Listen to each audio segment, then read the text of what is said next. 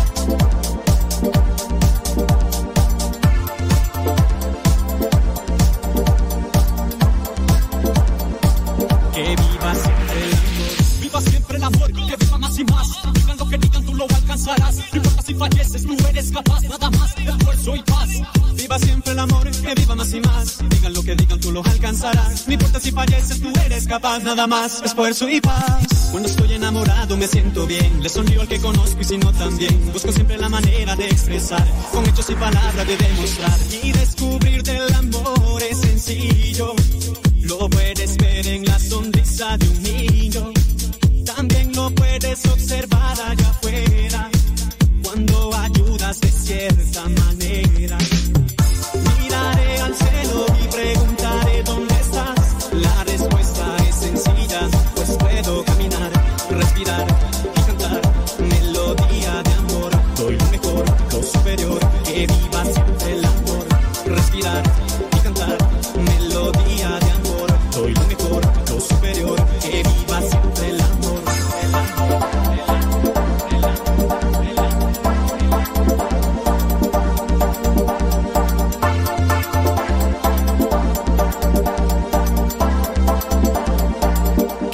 va siempre la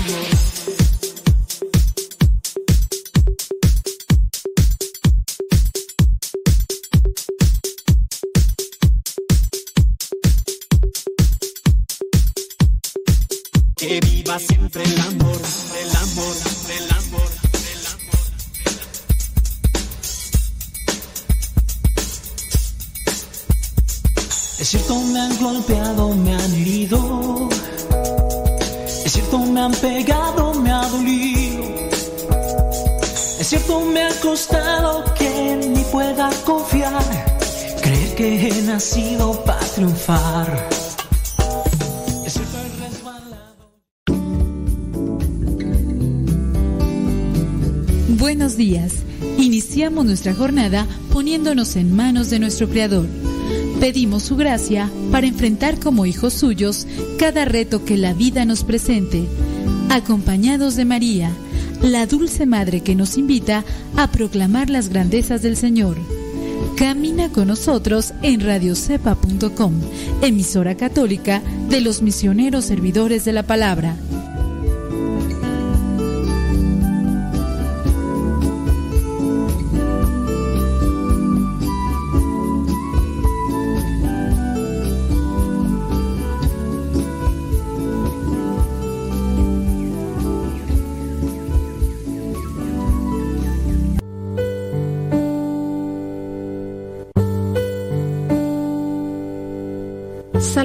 23.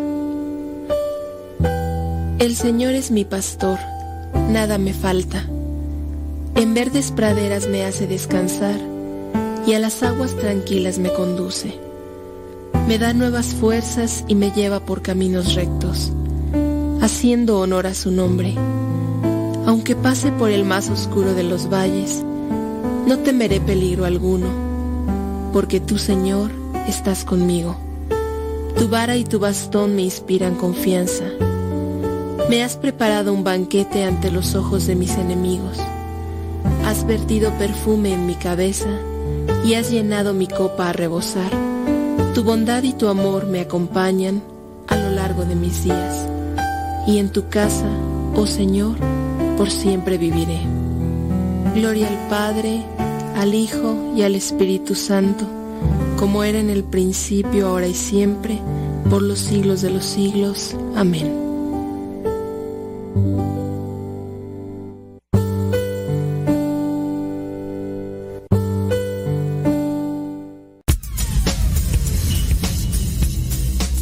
el refrán que a Dios rogando y con el mazo dando. Y el que madruga termina más temprano. Inicia la mañana con una reflexión. Aquí, en tu programa Al que madruga. Con el padre modesto Lule Zavala. Comenzamos.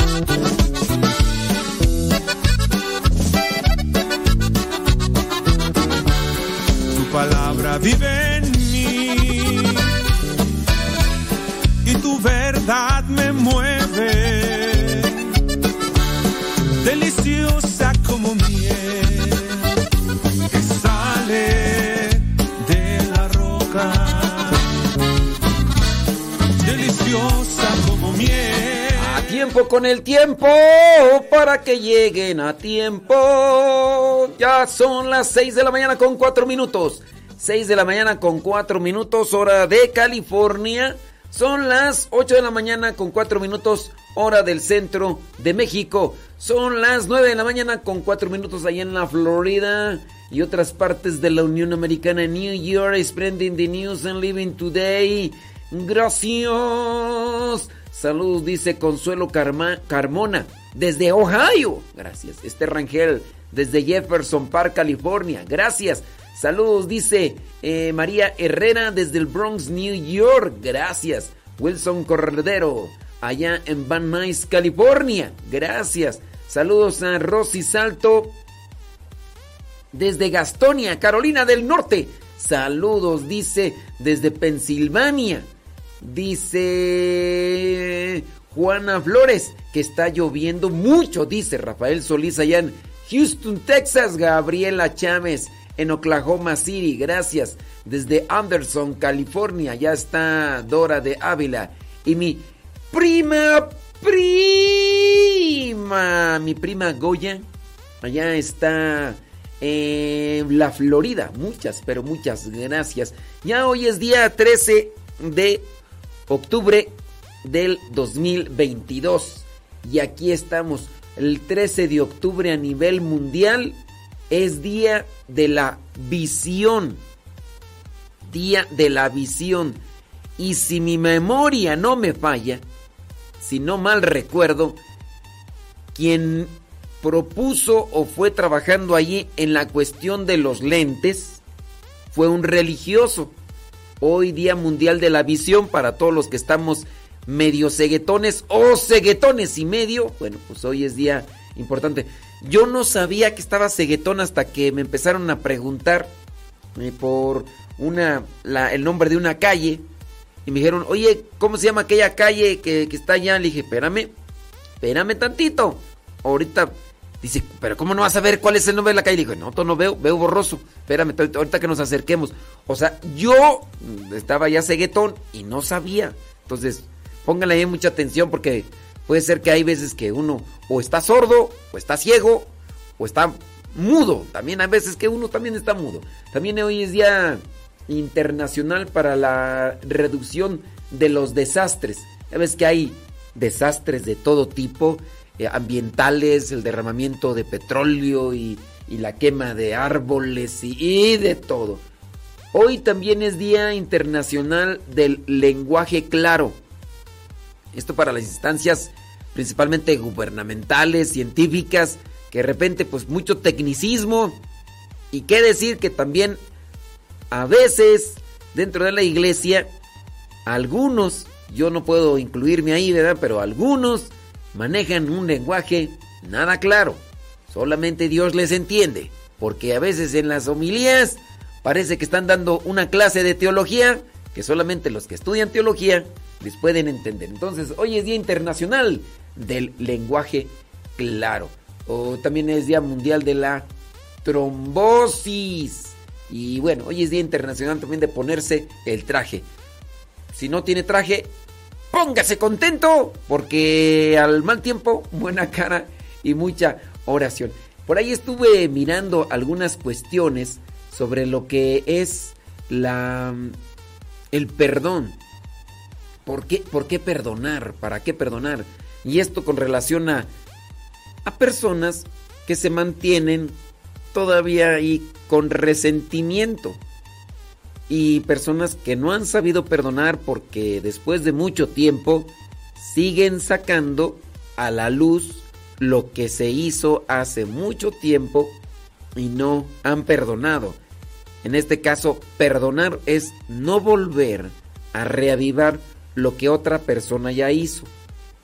No me voy a cansar de estar siempre repitiendo casos concretos donde me he encontrado que por la infidelidad en este caso del esposo, después incluso de 30 años, se sigue todavía remarcando esa infidelidad, así pareciera ser absurdo, pareciera ser hasta, hasta como exagerado. No, hombre, como 30 años y todavía la, señora le está recordando ahí al esposo que, que, que, le engañó y que esto, que lo otro. Pues sí, así como lo oyes. Y así otros casos más, por lo menos recuerdo uno de 22 años que el esposo había sido infiel, fue infiel, pero la esposa no hay día que no le recuerde y el esposo pienso yo por por tanta paciencia que ya ha ido trabajando, pero igual ya diciendo ya no sé qué hacer, son veintitantos años, ¿cómo se le hace? Bueno, pasos para perdonar. Número uno, la elección de no, vengar, de no vengarse y poner fin a la ofensa. Algo que pudiera estar siempre ahí dentro de lo que es el agravio que recibe una persona es me voy a vengar, le voy a pagar con la misma moneda para que siente el dolor, para que sienta la tristeza, el sufrimiento que yo sentí. Entonces, ahí le va una sopa, una sopa de su propio, no, una, bueno, sí, una, una cucharada, no una sopa, una cucharada de su propio chocolate. Y, y así, cuando, antes de ser misionero, me tocó estar trabajando en la costura, en la maquiladora. Una señora, recuerdo, me platicaba que su esposo le estaba haciendo infiel y que ella se sentía muy mal y dijo, para que se le quite, le voy a hacer lo mismo. Y yo le preguntaba, señora, ¿pero qué se gana? Dices que tú no sabes, tú no sabes lo que se siente. Y no es la primera vez que me lo hace. Pero para que se le quite, yo también le voy a hacer, señora, no va a ganar absolutamente nada, no va a solucionar nada. Y después recuerdo que me reclamó y me dijo, ya cállate, no me digas más. Yo pensé que eras mi amigo y que me ibas a apoyar. Dije, pues, este, no lo voy a apoyar. Le digo, piense en sus hijos. Si no piensa en usted, piense en sus hijos. ¿Qué van a decir? Porque todo se sabe, señora. Todo se sabe. Un día. Si se hace uno algo bueno y no es pequeño y no se sabe, un día se sabrá. Si hace uno algo malo, un día se sabrá. Señora, si sus hijos se dan cuenta de que usted anda, ¿cómo se van a sentir? Ya, no me digas nada. Y me dejó de hablar. Y me dejó de hablar y hasta el momento nunca me habla. Y bueno, ya no me va a hablar porque ya ni me acuerdo cómo se llama y hace muchos años que no la veo. Pero sí, la elección de no vengarse y poner fin a la ofensa puede ayudarte para buscar el perdón. Así que deja a un lado ese tipo de cosas. Trata de asentar cabeza, de escuchar consejos, de reflexionar sobre las consecuencias de tus actos y no te dejes llevar por el dolor por el sufrimiento, por el odio, por tantas cosas más. Pasos para perdonar. ¿Alguno de ustedes ha durado muchos años, mucho tiempo sin perdonar? Esa es la pregunta del día de hoy. ¿Qué cosas no has perdonado o qué cosas te costó perdonar? ¿Qué fue aquello que te costó perdonar o qué cosas son las que no has podido perdonar? y aquello que te costó perdonar, ¿cómo le hiciste para perdonarlo?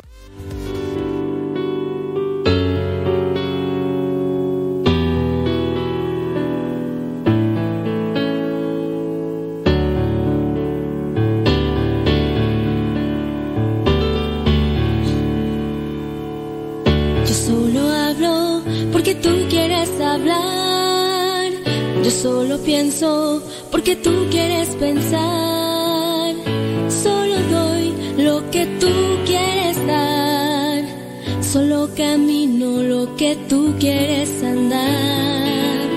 Yo solo miro lo que tú quieres mirar. Solo respiro porque quieres respirar.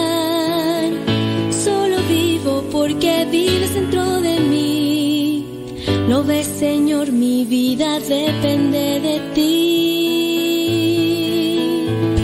Y ahora juntos caminemos, que sepa el mundo que vives en mí. ¡Salud! Dice Juanma. Dice saludos desde Huatusco, Veracruz. Saludos hasta Huatuco, Veracruz, hombre. ¿Cuáles son las cosas que te costaron perdonar? ¿O cuáles son las cosas que no has podido perdonar? Mándanos un mensaje a través del Telegram. En el Telegram arroba cabina radio sepa. Arroba cabina radio sepa. Mándanos tu mensaje desde ahí. Saludos a Patricia Frausto. Desde Ciudad Lerdo, Durango. Ándele. Ah, Recuerda ahí en el Telegram y también te recomendamos nuestro canal donde vas a poder encontrar muchas de las canciones que aquí ponemos durante el programa. El canal nuestro se llama Modesto Lule. Arroba Modesto Lule, así lo buscas. Arroba Modesto Lule. Arroba Modesto Lule. Es el canal para que nos manden sus mensajes ahí en arroba que viene Radio Sepa. Guayumín. Guayumín. ¿Qué onda, Guayumín? Wyoming. ¿Todo bien o qué? ¿Qué va a haber hoy de desayunar, Guayumín? Yo aquí ya tengo mi jugo verde. Tengo mi jugo verde. Wyoming. Guayumín. Guayumín. Ándele.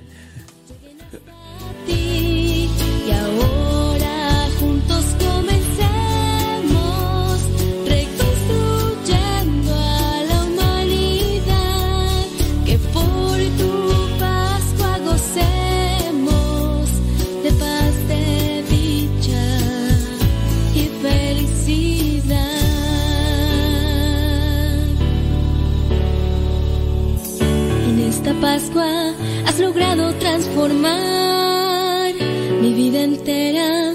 Yo lo tengo que gritar. Muchos dicen que has muerto y que ya no volverás. Es que no han descubierto que en su corazón estás. Y ahora te entrego esto poco que yo soy. En tus manos lo dejo, haz con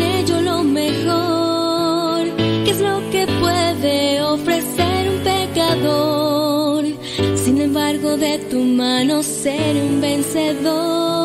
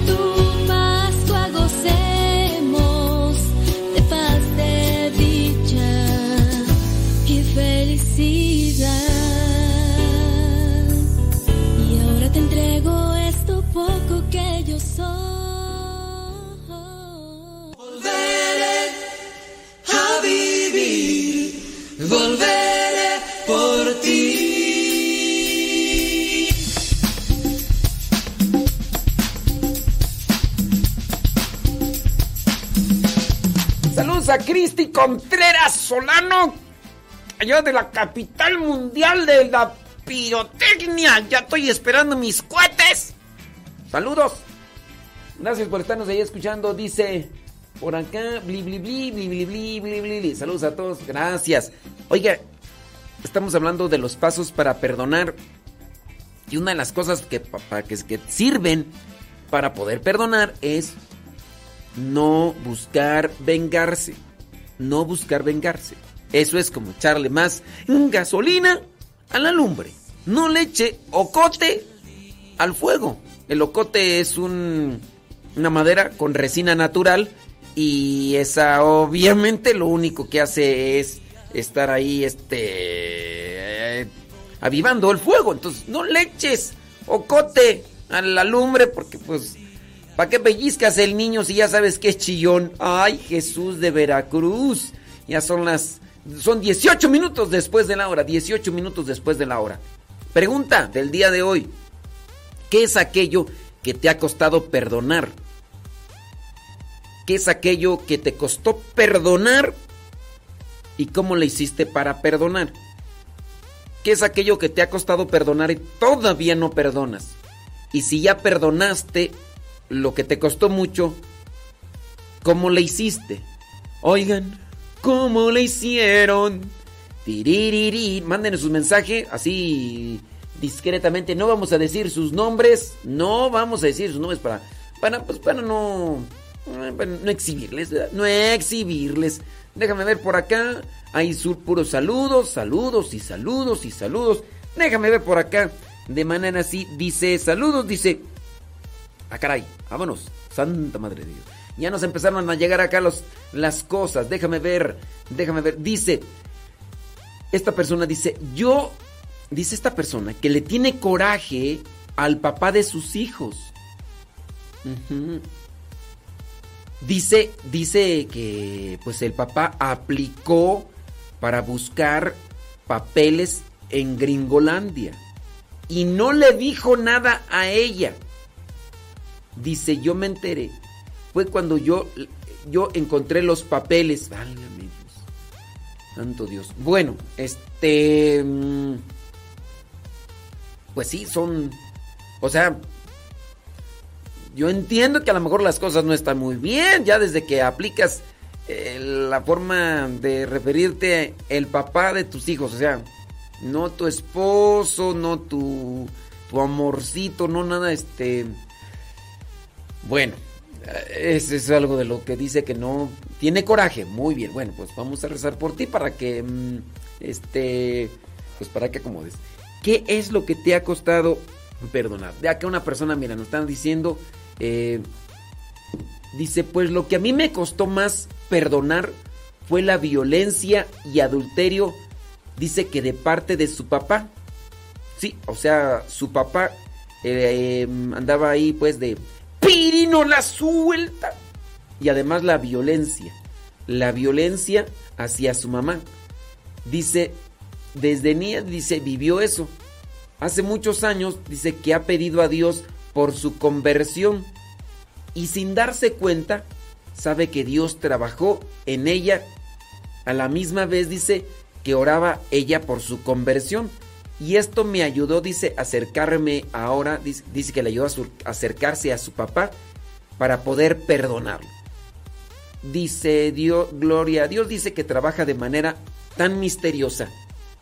Bueno, para la persona que nos está escribiendo esto, creo que puede ser palabras de esperanza para quien pueda tener una misma situación.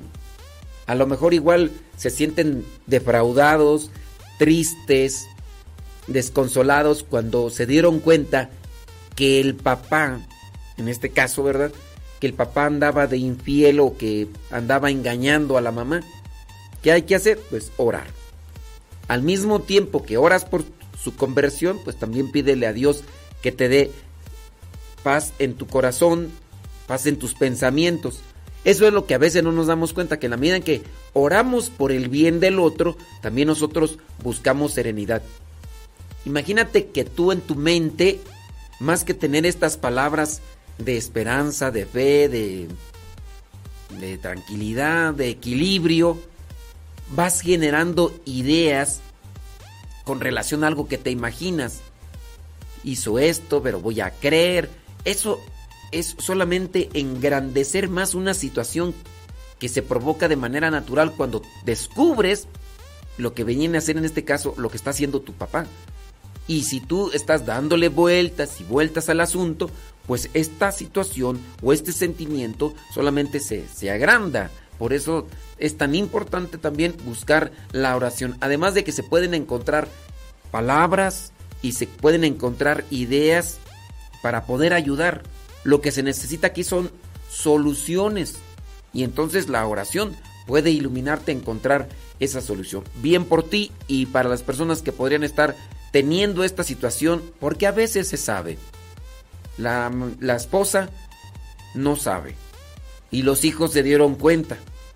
Recen, recen por, por su papá y también para que ustedes se mantengan en un equilibrio sin duda emocional. No quiere decir que ya se va a desaparecer y no siente nada, pero por lo menos no hacen que crezca un resentimiento, un disgusto hacia lo que vendría a ser su progenitor. Entonces, recen por él y, bueno, esperando que él también cambie o en su caso ya se haya arrepentido, como en el caso de esta persona que nos escribe aquí y que pues, nos dice esa situación. Entonces, tenemos ahí esa pregunta. ¿Qué es aquello que te ha costado perdonar y que no puedes? ¿Y qué es aquello que te costó perdonar, pero al fin lo lograste? ¿Y cómo le hiciste? Aquí esta persona ya nos está dando, no decimos sus nombres, ¿verdad? Pero eh, una sugerencia para que pueda dar esperanza. Mira, ya por acá nos llegó otro mensaje. Válgame Dios, este sí está un tantito largo, pero dice así. Dice, hoy en el tema del perdón, le cuento que yo decidí vivir, eh, dice que decidió vivir con su esposo en unión libre por el motivo, dice que su papá le estaba arreglando sus documentos y en cuando él recibió sus documentos, dice que se casaron por lo civil y por el sacramento de la iglesia. Pero al inicio de la relación en unión libre, la situación económica fue muy dura Vivían en un cuarto pequeño y una cocina humilde, sin piso.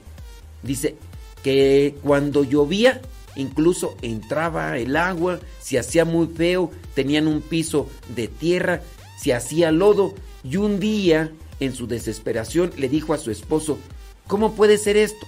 Parece un chiquero aquí. Lo hice sentir mal. Ya cuando se vino, dice que cuando ya se fue a Estados Unidos, él trabajó duro hicieron su casa y hasta ahora no se le olvida, dice lo que en ese momento le, dijo esa palabra. Dice, yo le he pedido perdón por, haber, por haberme expresado así, pero él dice que me ha perdonado, pero no sé si creerle, porque aún es fecha que me ha dicho que está agradecido con Dios porque le ha dado licencia y ya no tiene un chiquero. Cuando me dice eso, me siento mal y siento que él no me ha perdonado. Sus papás tenían solvencia económica para ayudarnos en ese momento, pero ellos nunca nos apoyaron. Bueno, después de que él arregló sus papeles, se casaron, luchó para hacer la casa y ya después les arregló papeles y los llevó a ellos también a Estados Unidos. Ahora tienen 21 años viviendo juntos y todo lo demás. Y ya pudieron comprar su casa. Bueno, tenemos que hacer una pequeñita pausa, pero ahorita regresando voy a comentar algo sobre esta situación que yo creo que también es con relación al por qué a veces no perdonamos.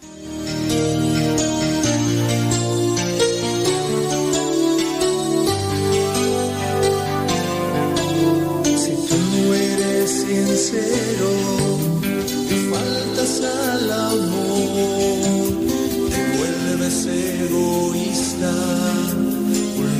vulnerable al dolor, olvidas de detalles y niegas la lealtad.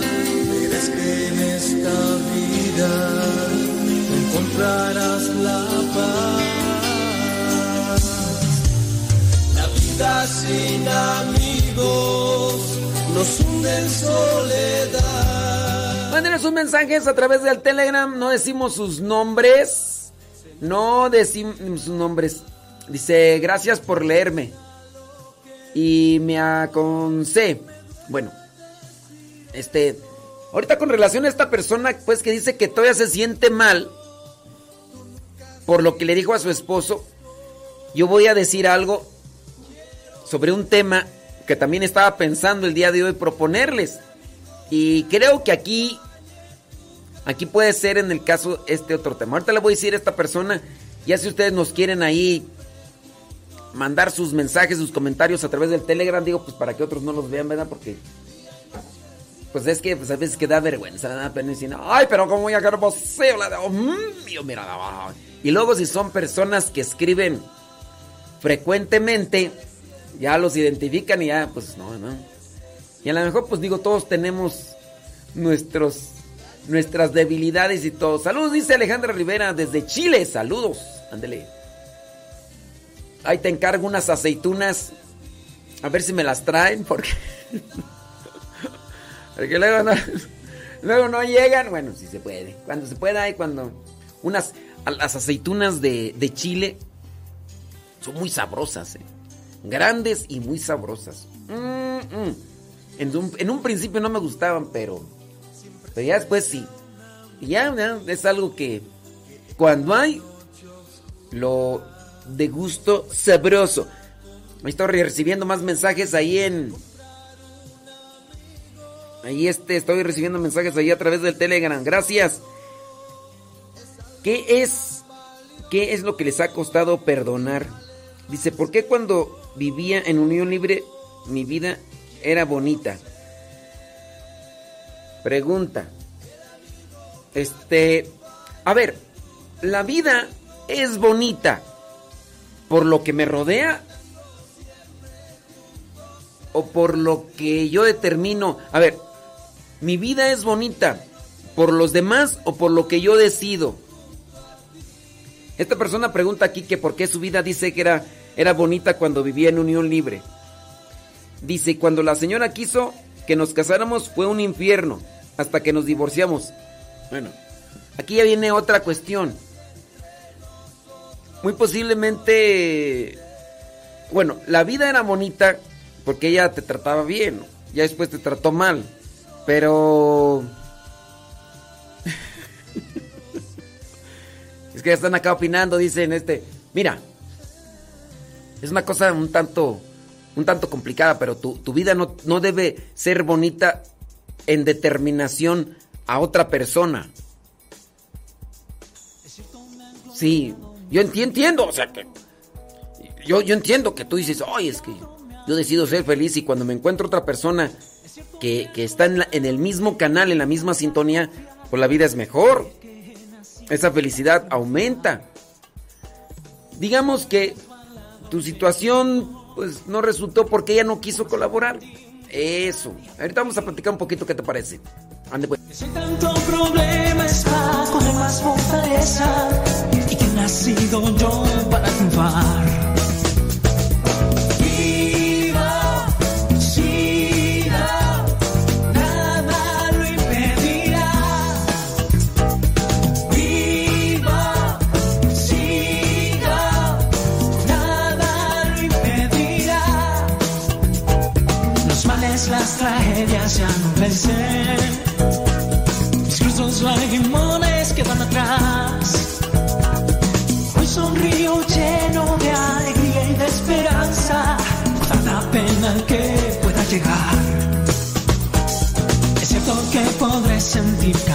Cansancio.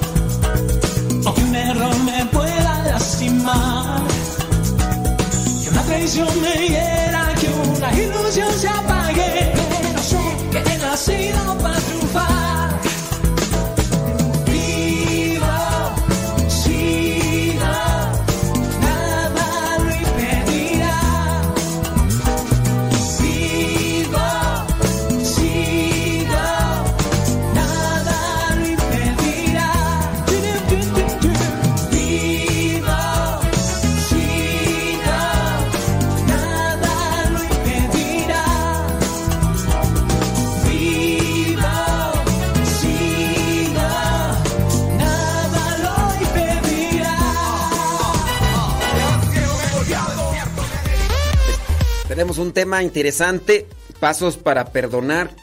Y estamos por ahí revisando la situación de, de algunos de ustedes.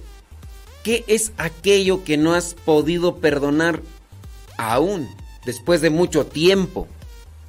¿Qué es aquello que no podías perdonar, pero lo has logrado? ¿Qué fue lo que hiciste?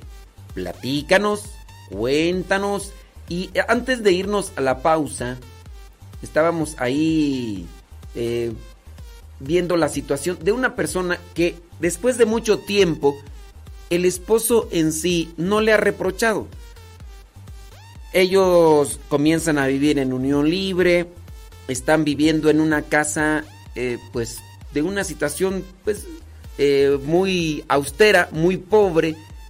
Cuando llovía dice que se hacía mucho lodo y la señora dentro de su desesperación, dentro de su tristeza, porque no lo hizo con esa intención de voy a hacer, voy a decir esto para hacerlo sentir mal. Y le dijo a su esposo que cómo puede ser posible que, que su casa más bien parecía un chiquero.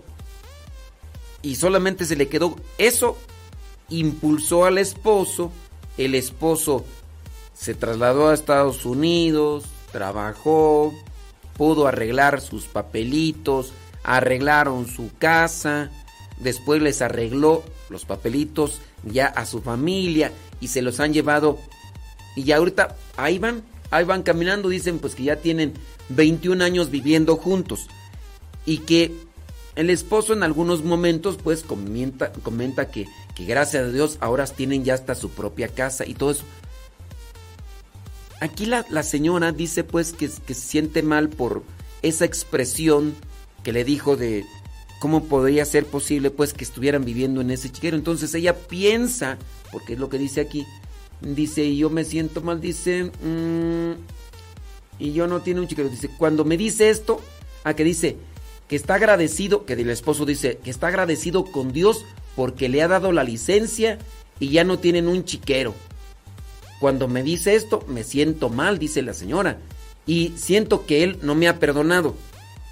Bueno, ya estuvimos hablando del orgullo malo y del orgullo bueno. Hay una cosa que le llaman orgullo bueno, que es aquello que me impulsa a buscar las cosas buenas. Podemos decir el caso de San Agustín y San Ignacio de, de Loyola, que decían, y si cuando leían la vida de los santos decían, si ellos pudieron, yo por qué no. Cuando alguien dice, no, tú nunca vas a poder corregir un vicio que tienes, ah, ¿cómo no? Y, vences el, el vicio y dices, no, pues me impulsó. Si tú le dijiste a tu esposo eso, eso fue una presión para él para buscar las cosas buenas. A eso se le llama orgullo bueno y eso es positivo. No es un orgullo malo de por mis capacidades, no. Esto es una cosa que, impulsa y ayuda. Por ese lado podríamos decir que hiciste presión y tu esposo se sintió impulsado a realizar y dar ese salto. Ahora, tú tienes algo en tu cabeza que dices que tú sientes que él no te ha perdonado, por lo que hasta el momento estoy leyendo, ya otras cosas que me estás escribiendo aquí todavía no las he leído, pero bueno, tengamos cuidado con las suposiciones, porque uno a veces supone muchas cosas. A eso también se le puede llamar escrúpulo. Y hablando del escrúpulo, es cuando nosotros tenemos esa sugerencia de cierto tipo de cosas, pero que solamente están en nuestra mente. Ya son 21 años los que tú tienes con tu esposo, ya están viviendo en otro lugar, en otras circunstancias. Él no te reprocha, pero tú en tu mente sigues dándole vueltas y vueltas cuando tu esposo dice, gracias a Dios que les ha dado licencia para yo no tener un chiquero. Sí, yo entiendo que puede ser que tú recuerdes lo que dijiste y ahora te sientas mal al ver una situación muy diferente, pero también trata de perdonarte. Lo que dijiste no fue con una intención de hacerlo sentir mal a él, sino más bien de una expresión, quizá sí, de una realidad que estabas viviendo. Y eso pues también tú tienes que aceptarlo. Tienes que purificarte en ese escrúpulo. Primero, en el que tú supongas. Es que yo pienso que no me ha perdonado. Pues yo te diría, incluso gracias a lo que dijiste, a lo mejor tu esposo se sintió presionado. Si no lo hubieras dicho, quizá a lo mejor él no se hubiera sentido presionado a salir de una situación y a lo mejor sí habrían prosperado, pero no al modo en el que están muchas veces se necesita ese tipo de, eh, de presiones. Muchas veces se necesita, o uno puede hacer uso de esas buenas expresiones que no son con intención de ofender, sino más bien son una situación de la realidad. Trata de purificar y cuidar también ese de escrúpulo, para que no te sientas mal. No lo hiciste con una, eh, con una mala intención, no lo hiciste eh, con esa intención de ofenderlo, de, de, de despreciar a tu esposo fue una realidad y bendito Dios, ¿verdad? Que tu esposo entendió esa realidad y adelante y pudo luchar. Déjame ver porque me está escribiendo más tú. Dice, dice, ya tenemos de casados, dice, por el sacramento del matrimonio 13 años y que recibimos el sacramento, pero 21 años que decidimos vivir juntos. Dice, eh, yo llego a suponerlo porque él aún me dice que gracias a Dios ya no me tiene en un chiquero. O sea, pero esa es tu suposición yo hasta podría entender que eso es un signo de amor. Tu expresión fue de una realidad. Tu expresión fue una realidad. Estabas viviendo en una casa donde se metía el agua, había tierra y, había lodo. Ni modo que digas, estábamos viviendo en un palacio. No, pues así, a veces así. Es una expresión de la realidad. A tu esposo sin duda lo conmueves y dices, voy a luchar y todo eso. Y ahora él te lo expresa, ya no te tengo en un chiquero, hemos trabajado y ahora estamos en otro lugar. Yo te invitaría a que ya no le des tantas vueltas a esa suposición y más bien hagas una oración al Espíritu Santo para que te vaya quitando eso. Porque el hecho de que tú lo tengas y eso solamente está en ti. Y a lo mejor después hasta lo puedes expresar y tus actitudes. Entonces trata de quitar eso. No lo hiciste con intención no sé, eh, podrías incluso hasta buscar una oración de perdón, Señor, perdóname, eh, no lo hice con esa mala intención, sana mi corazón. En la medida en que estamos hablando ese rato de una señora que tenía un problema también con su papá, porque el papá era violento y al mismo tiempo infiel. Bueno, al mismo tiempo infiel y ella oraba por su papá. Y con el tiempo ella pudo perdonar a su papá y acercarse a él. Entonces yo te invitaría a ti también a que ahora, más que darle vueltas a ese pensamiento de es que yo pienso que todavía, es que yo pienso que todavía no, es que yo pienso que todavía no me perdona, es que yo pienso que todavía no me perdona, pues ese sentimiento y esa idea no se te va a borrar. Mejor cámbiala entonces, perdóname Señor, gracias, purifica mi corazón, dame paz. Perdóname Señor, purifica mi corazón, dame paz.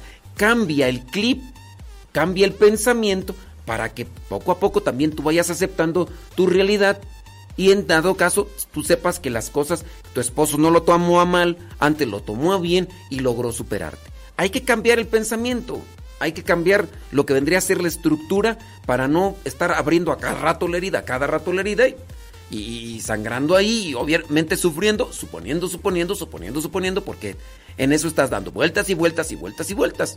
También en eso hay que trabajar. Entonces cambia tu estructura, tu, tu forma de pensamiento y ponla ahí en que te, Dios sana mi corazón.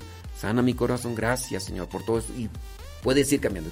Dice, yo llego a suponerlo. Bueno, tenemos que hacer una pequeñita pausita, una pequeña pausita, pero ahorita mándenos sus preguntas, sus comentarios. ¿Qué es aquello que no has podido perdonar? ¿O qué es aquello que te costó perdonar, pero que al final de cuentas lo hiciste? ¿Y cómo le hiciste? Encontré la respuesta a mis dudas, diste consuelo a mis angustias y alegría en mis momentos de Sí, gracias. Sí, con relación a esta persona que nos dice de lo que está dando vueltas y vueltas en su cabeza, somos lo que pensamos. Si tú piensas y piensas y piensas y si piensas y piensas eso, pues se va a quedar ahí. Ya, acepta lo que dijiste fue una realidad, cambia el pensamiento y se puede también ir quitando esto, porque esto a veces, pues es de uno mismo, es de uno mismo, es de uno mismo. Yo me lo he hecho, yo me lo he hecho. Ya cámbiale, ya cámbiale mejor una oración. Dice, um, ya no me tiene, terminé dicho y otras ocasiones. Lo supongo. Dice, muchas gracias. Dice, le agradezco mucho. Escucho, me siento mejor a recibir su consejo. Bueno, entonces, a trabajar. A trabajar para que. Pues, para que puedas cambiar ese tipo de pensamiento. Déjame ver por acá los mensajes. Ándele. Ira pues, hombre. Déjame ver por acá. ¿Qué tú? Dice que tú. ¿Qué? ¿Cuál es la canción que pone de fondo en el de los matrimonios? Es una canción que está ahí en nuestro canal de Modesto Lule. Em, se llama Dios ha unido nuestras vidas. Usted la pueden encontrar ahí en el canal de Telegram que se llama Modesto Lule. Arroba Modesto Lule. Ustedes ahí encuentran más de 150 canciones. Nada más búsquenle porque hay personas que me piden canciones que ya están ahí y que pues no, no, no, no las buscan. ¿Qué es eso? ¿Qué es eso? Limpiamos toda la casa. Buenos días. Buenos días. ¿Qué onda, señora Gaby Ordaz? ¿Qué milanesas que se deja visteces? No diga mi nombre. Eh, bueno, no, cuando me mandan sus mensajes por Telegram y me cuentan su situación regularmente ante situaciones, no digo su nombre, a menos de que sea una cuestión que ustedes digan, no, si quiero que diga mi nombre, pues que... Dice... Sí. Eh, aquí un señor dice pues que cuando estaba viviendo en unión libre, su situación pues era mm, bonita con su pareja y que ya después se casó y fue un infierno. Y que pues bueno, hasta que se divorciaron. ¿Por qué? ¿Por qué fue un infierno? Pues no fue porque tú quisiste, no fue porque tú lo hiciste, sino porque la otra persona quiso beber, quiso vivir así. Entonces, pues para poder volar se necesitan dos alas. Cuando nada más hay una sola, pues no se puede volar con una sola ala. Se necesita la otra y si la otra no quiere aletear, ¿cómo se le hace ahí? ¿Cómo le hacemos? No, no se puede. No se puede. Manden sus mensajitos. Arroba cabina sepan arroba cabina radio. Oye, no hemos visto el santonal, pero es que el tema creo que. que está bien, ¿no? Yo, pienso, yo pienso, yo pienso que. A ver, vamos a ver por acá. Bli, bli, bli, blu, blu, blu, blu, blu. Dice, ¿por qué le retiraron la licencia al padre Pistolas? ¿Y usted qué opina? No, no sé. No sé por qué se la retiraron. Sí.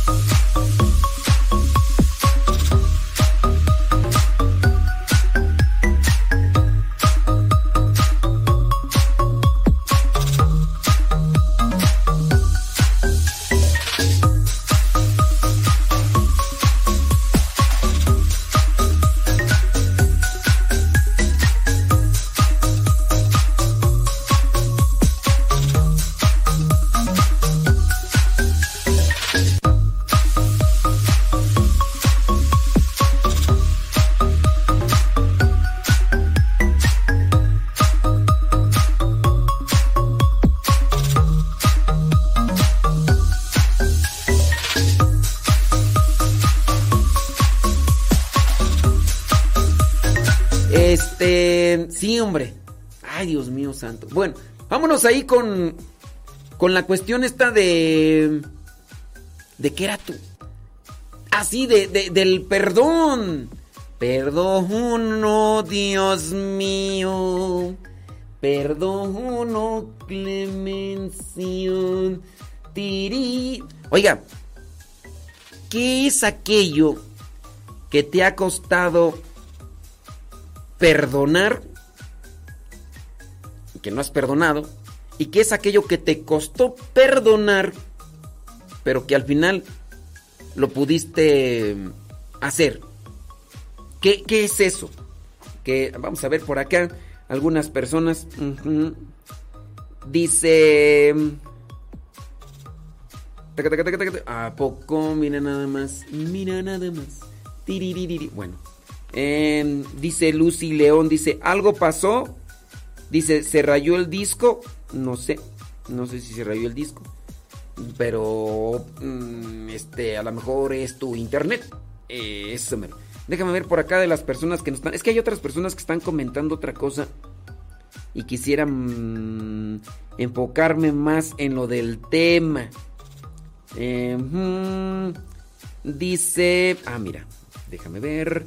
Déjame ver. Mira, aquí está esta persona.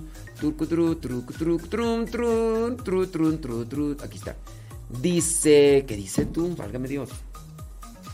Dice esta persona que le ha costado perdonar a su familia por parte de su papá, ya que ellos se portaron muy mal con el papá, al grado que él entró en depresión y en alcoholismo. Y eso obviamente lo llevó a la muerte, a los 49 años de edad. Yo creo, dice, que ya los perdoné, pero me cuesta convivir con ellos. Miren, hay situaciones que se van a dar en la vida que van a quebrantar una relación. Van a quebrantar una relación y quizá a lo mejor ya no va a ser lo mismo de antes de convivencia. Pero yo, dentro de mi idea de perdón, convengo que nosotros podemos perdonar a los demás en la medida que ya no deseamos el mal para ellos e incluso deseamos lo bueno e incluso oramos por ellos. En ese momento tú ya has perdonado. desde mi perspectiva y desde mi análisis espiritual, si tú deseas el bien de una persona, si, buscas el bien de esa persona, por encima de todo, ya lo has perdonado. Cuando uno no perdona, uno desea lo peor. Cuando uno no perdona, uno busca o quisiera que le fuera mal a esa persona. Si tú ya deseas todo lo bueno y todo lo bien, aunque no convivas, porque ya no será lo mismo, ya lo has perdonado. Porque tampoco se está obligado a querer tener una misma convivencia como se tenía antes. Así que por ese lado yo diría, ya perdonaste.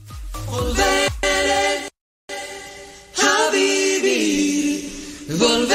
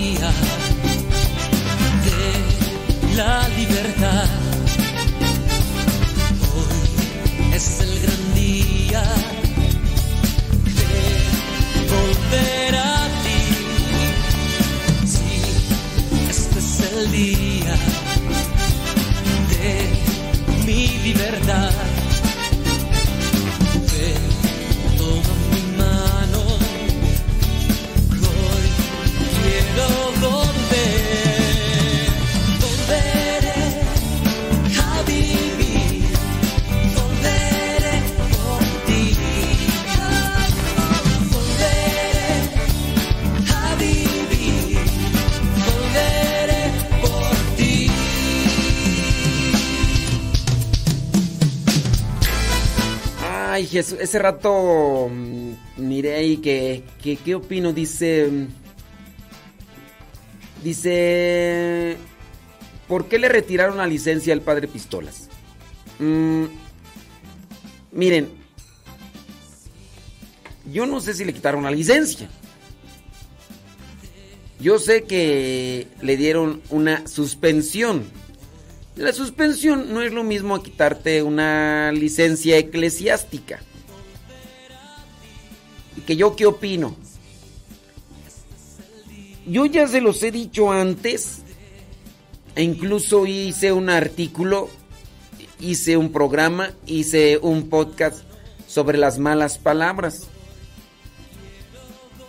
Y yo hablo desde la palabra de Dios. Yo saqué los pasajes bíblicos desde la palabra de Dios.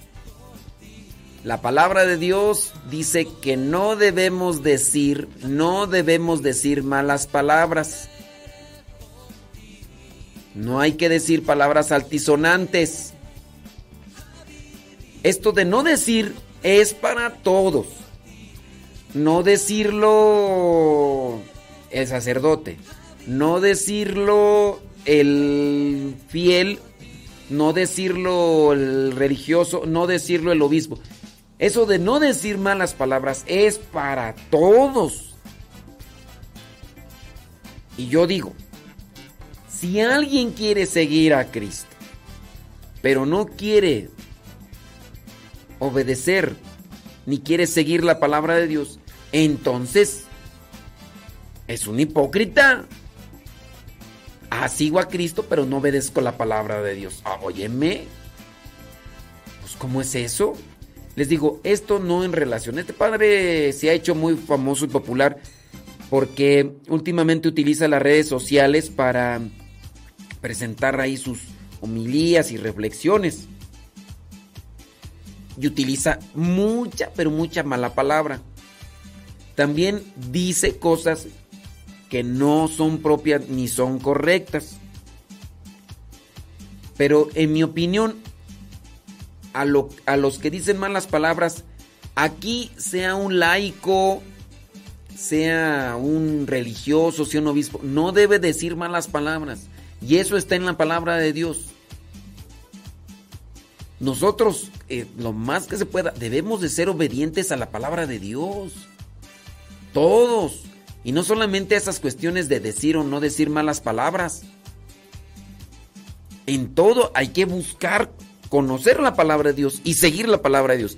Que si no queremos seguir la palabra de Dios, pero decimos o, o presentamos que, que somos cristianos, pues déjenme decirles que entonces seríamos unos hipócritas. Somos unos hipócritas en la medida en que nosotros no hacemos caso a la palabra de Dios sea quien sea, y no solamente en, cuestión de las malas palabras. Ahora, que le quitaron la licencia, no sé si le quitaron la licencia. Por ahí salió un documento donde se menciona la suspensión, que no es lo mismo que quitar la licencia. No sabemos, yo por lo menos no sé y en la carta por ahí que se publica, que no sé si sea verdadera, en la carta que se publica dicen que, le, lo suspendieron. No se suspende a un sacerdote por decir malas palabras.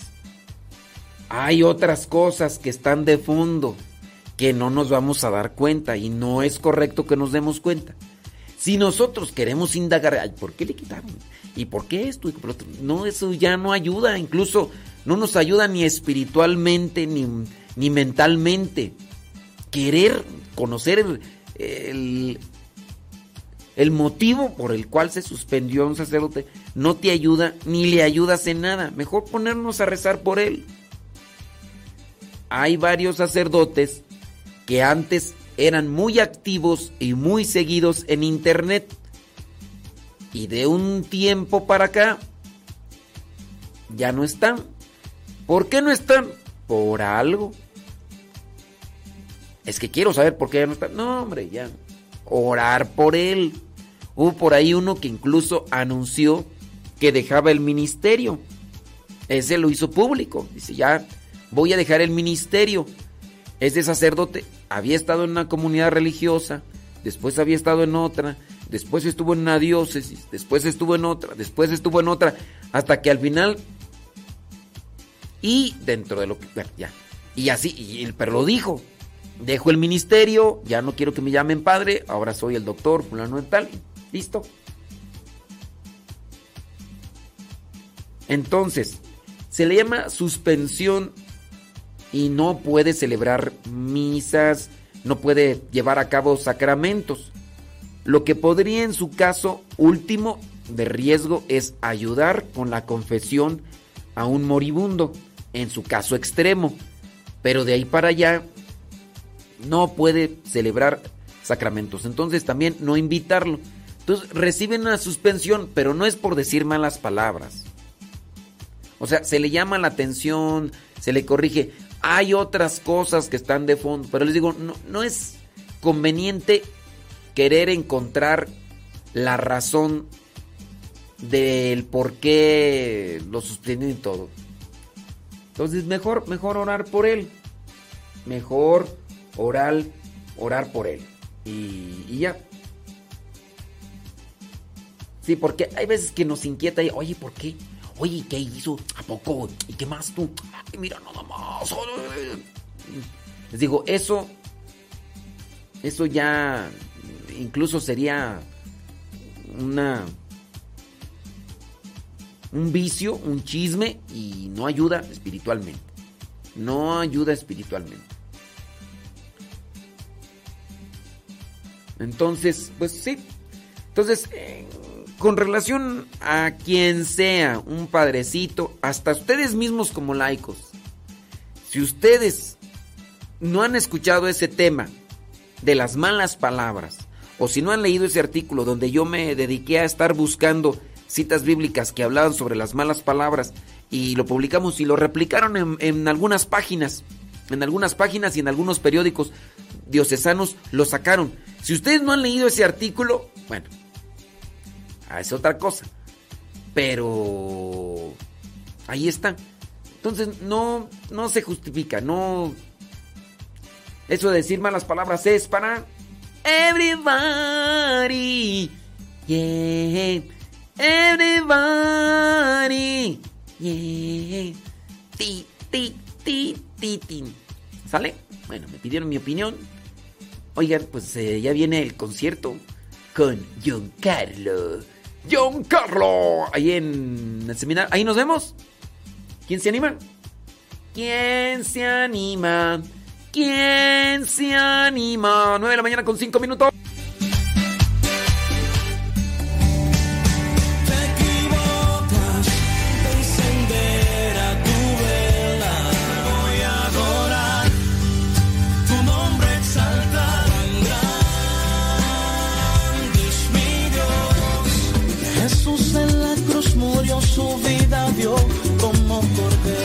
Texcoco, Estado de México, les saluda John Carlos para invitarles al tour agradecimiento este próximo sábado, 15 de octubre, en el Seminario de Teología. Será una bendición llevar música de Dios, compartir con ustedes, adorar al Rey como Él se lo merece. Aquí te dejamos toda la información. Te espero. Más información al teléfono 775. 186 53 70 775 186 53 70 Traigo conmigo un millón de versos para hacer canciones que te enamoren, para que se alegren los corazones. Bendeciré tu nombre, oh Dios, eres mi ayuda y mi protector. Espíritu Santo me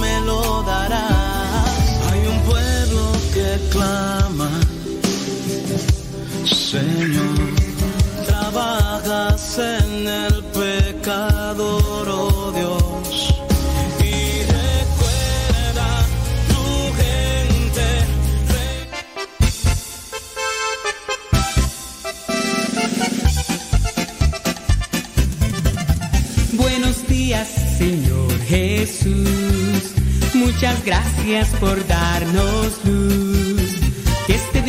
lo que hagamos sea solo para ti. Buenos días, Señor Jesús. Buenos días, Señor Jesús. Muchas gracias por darnos luz. Que este día lo que hagamos sea solo para ti. Buenos días, Señor Jesús. La noche ha pasado, la tempestad se fue. Muy débil y cansado esperando amanecer. Pero al abrir mis ojos, un rayo puedo ver. El sol brilla en el cielo, su luz ya puedo ver. Buenos días, Señor Jesús. Muchas gracias por darnos luz. Que este día lo que hagamos sea solo para ti. Buenos días, Señor Jesús. Buenos días, Señor Jesús. Muchas gracias por darnos luz. Que este día lo que hagamos sea solo para ti. Buenos días, Señor Jesús. Los pajarillos cantan, elevan su canción. También las palomitas ensalzan al Señor. La flor, la mariposa, exhibe su color. Del fondo de mi alma yo canto esta canción. Buenos días, Señor Jesús. Muchas gracias por darnos luz. Que este día lo que hagamos sea solo para ti. Buenos días, Señor Jesús. Buenos días, Señor Jesús. Muchas gracias por darnos luz. Que este día lo que hagamos sea solo para ti. Buenos días, Señor Jesús. Buenos días, Señor. Buenos días, Señor. Buenos días, Señor Jesús. Alexa, pon música de los misioneros servidores de la palabra. Esta es la música de los misioneros servidores de la palabra en Spotify. Justo cuando estaba vacío y creía que no habitabas en mí. Verbo de Dios. Con un niño recostado en los brazos de su madre. Como un infante descansando en el calor del dulce hogar. Espíritu Santo, inflama nuestros corazones.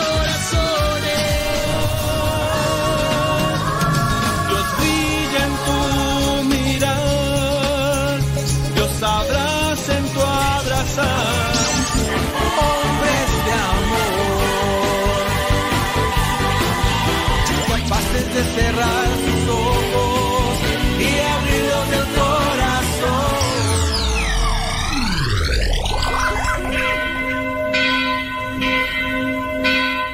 La parroquia virtual.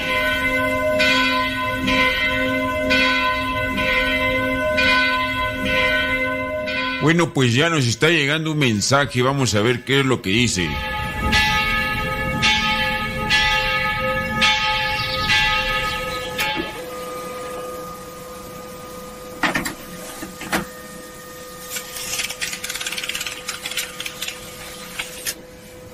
Padre, si me confieso y me ponen una penitencia un tanto larga que tengo que cumplir, ¿puedo comulgar luego de confesarme o tengo que cumplir la penitencia primero?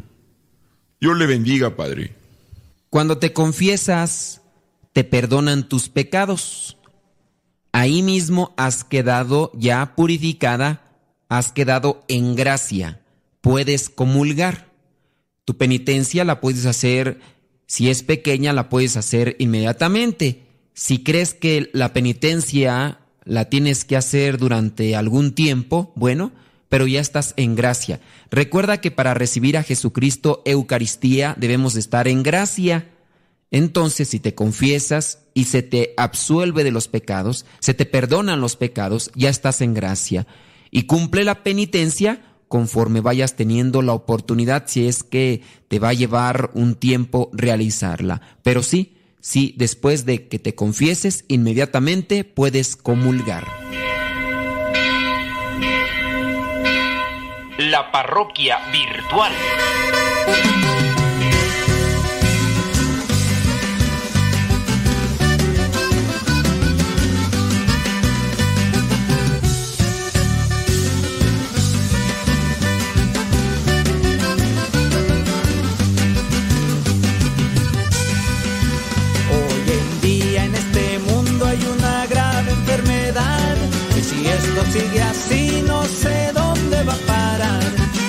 Dentro de la iglesia que más tristeza me da el mirar muchos hermanos con cara de funeral.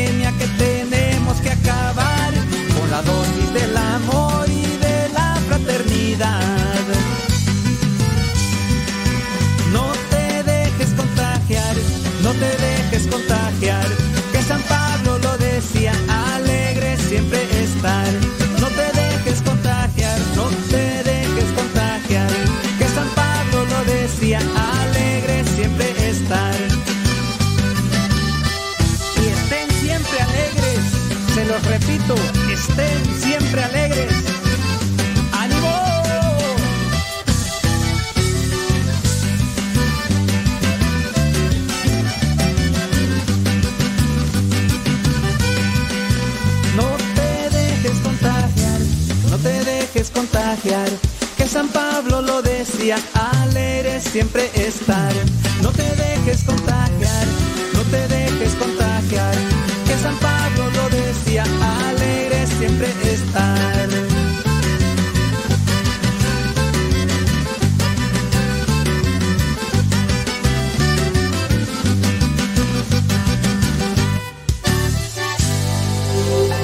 ¿Cómo olvidar el día en que te conocí? Nuestras almas se encontraron.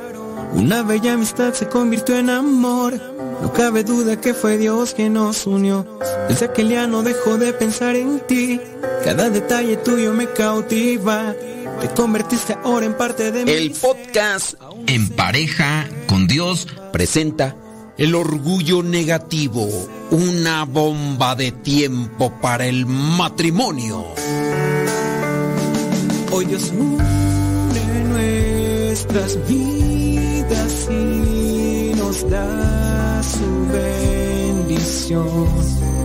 El orgullo es la raíz de muchos males en la sociedad, en las familias, en los grupos de trabajo, en los grupos parroquiales y también en el matrimonio. El orgullo es como un monstruo que muchos no vencen o no vencemos porque ahora está acabado, de repente surge y se manifiesta. Hablamos del orgullo malo, que podríamos definir como la excesiva confianza en uno mismo. Y decimos excesiva porque pensamos que las cosas que tenemos las hemos logrado por nuestros propios méritos. Por medio de mi esfuerzo, yo fui capaz de obtener todo esto, de llegar a este nivel. Y ese orgullo que es excesiva confianza en uno mismo nos lleva a no brindarle el perdón al otro, el no pedirle disculpas al otro, porque no me voy a rebajar, porque no me voy a poner a ese nivel. Hay un orgullo bueno, así como dicen que hay un colesterol bueno y hay un colesterol malo. el que más consumimos es el colesterol malo. Y así también en el caso del orgullo. El que más tenemos y el que más desarrollamos es el orgullo malo. Te presento una historia. Con un aire de triunfo y esperanza en su futuro, una pareja llegó a la sesión, como lo hacía cada sábado. Tomados de la mano, se veían muy diferentes que la primera vez en que se habían sentado en aquel sillón para recibir terapia. En aquella primera sesión habían llegado distantes y heridos. Ha llegado el momento, pensé, y con una sonrisa les dije que tal vez era tiempo de contemplar dejar de vernos, porque, pues, al parecer o por las apariencias, ya todo estaba arreglado. Ella me miró y dijo nerviosa, creo que aún tenemos cosas que mejorar. Claro, en cualquier matrimonio siempre hay cosas por mejorar, pero sé que ya no me necesitan para ello. Les dije con una sonrisa firme. Ella volvió a decir, aún peleamos y a veces nos gana el orgullo. El esposo afirmaba con la cabeza. Bueno, aún en los mejores matrimonios el desechar el orgullo y el egoísmo es una tarea de toda la vida, pues es combatir tu propia naturaleza y esto no se termina de aprender en un cuarto de terapia. Ni 100 sesiones de terapia pueden ayudar a una pareja que no está totalmente dispuesta a deshacerse del egoísmo en su matrimonio.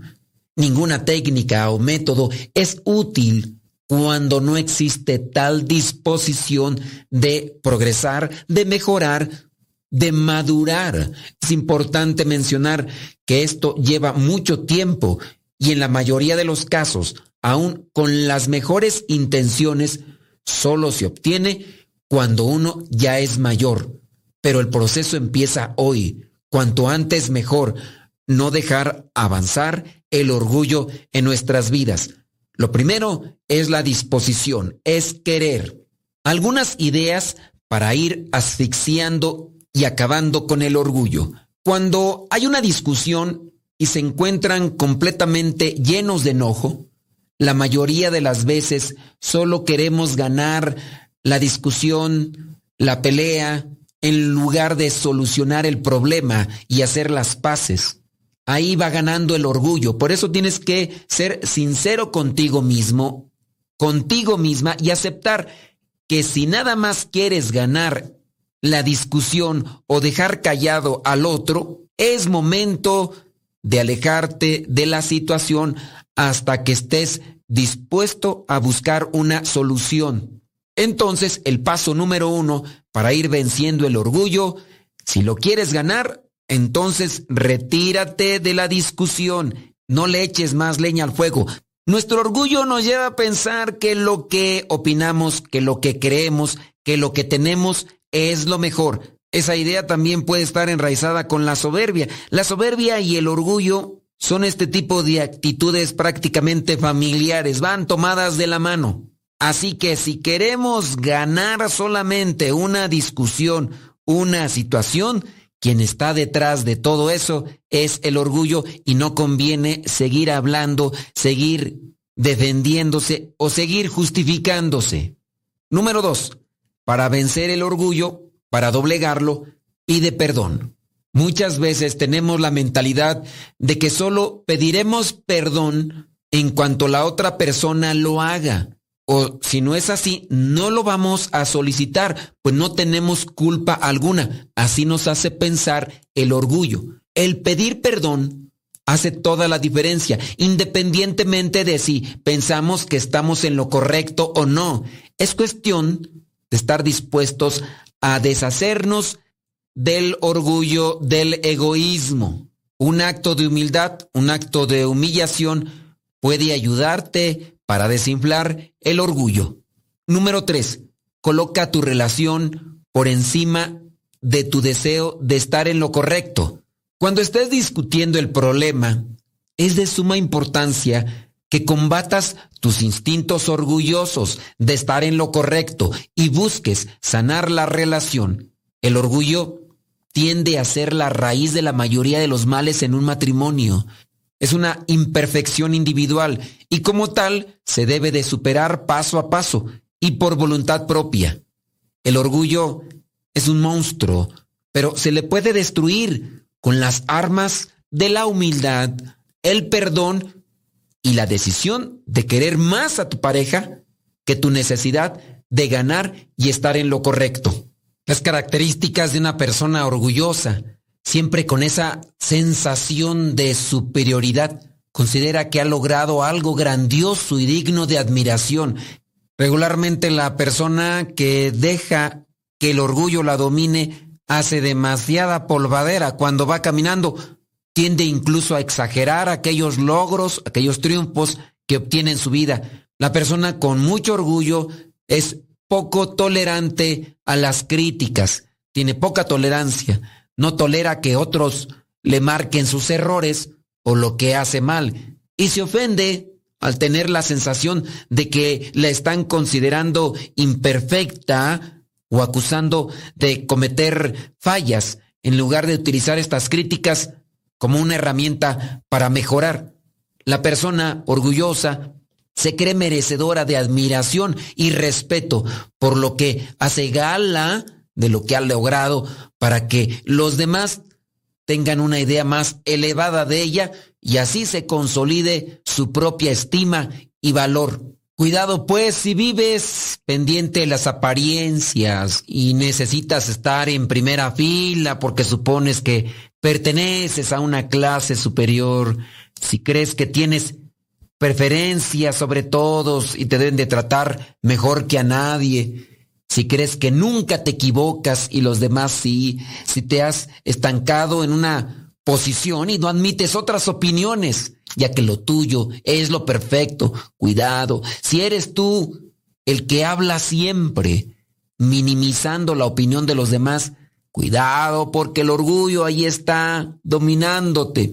Si te crees imprescindible y todo lo que posees es mejor que lo de los demás, cuidado. Si no aceptas sugerencias para mejorar algo solo porque no se te ocurrió a ti, puede ser que te está dominando el orgullo. Si te aferras a una postura defendiéndola sin límites, y sin aceptar un margen de error o corrección, sin reconocer el fracaso, posiblemente el orgullo te está dominando. Si haces cosas contrarias a las que te dictan tus sentimientos, aún dañando y dañándote, quizá el orgullo ya te dominó.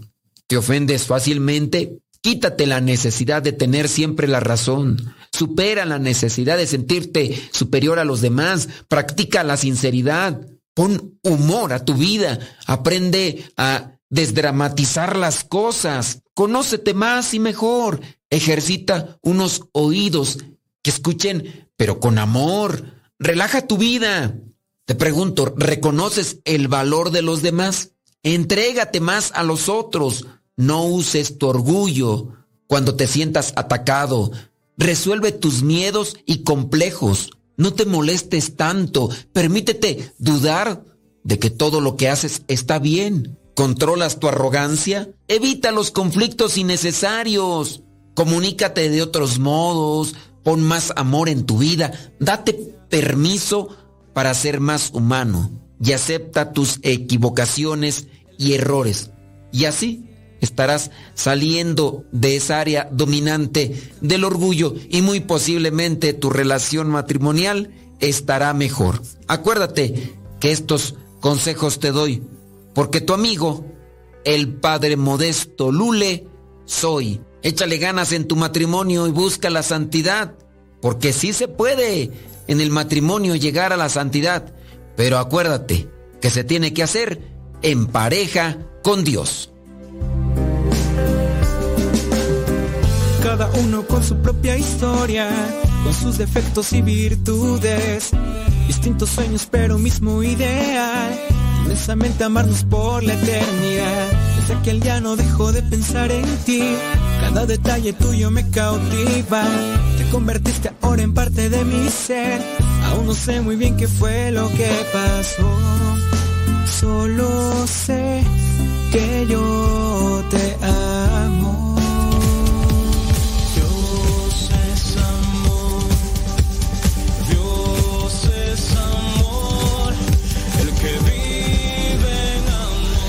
Concierto católico de alabanza y oración. Este próximo 15 de octubre en Texcoco, Estado de México. Los misioneros servidores de la palabra celebran el 15 aniversario del Seminario de Teología, ubicado en la colonia Boyeros, a un lado de la Universidad Autónoma de Chapingo. 15 de octubre del 2022. El concierto de oración comienza a las 6 de la tarde. Desde República Dominicana llega el cantante y compositor católico del momento, John Carlos. Sientes que no puedes seguir, te equivocas. Grande, Mi Dios es fuerte, estás tan alto, nadie puede alcanzar. Jesús en la cruz murió, su vida dio información al teléfono 775 186 53 70 775 186 53 70 Celebrando 15 años el Seminario de Teología de los Misioneros Servidores de la Palabra este próximo 15 de octubre en Texcoco, Estado de México. No te lo puedes perder. Somos católicos.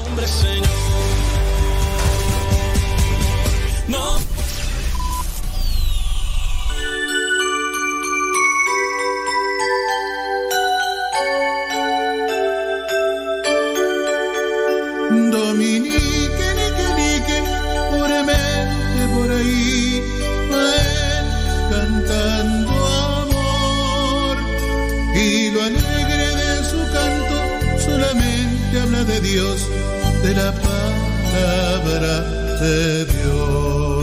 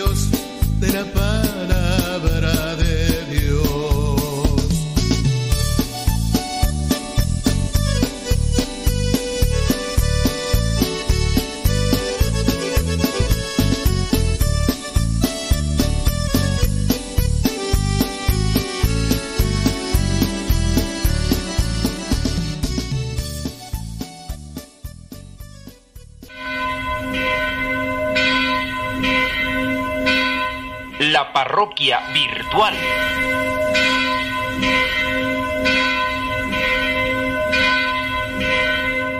Bueno, pues ya nos está llegando un mensaje, vamos a ver qué es lo que dice.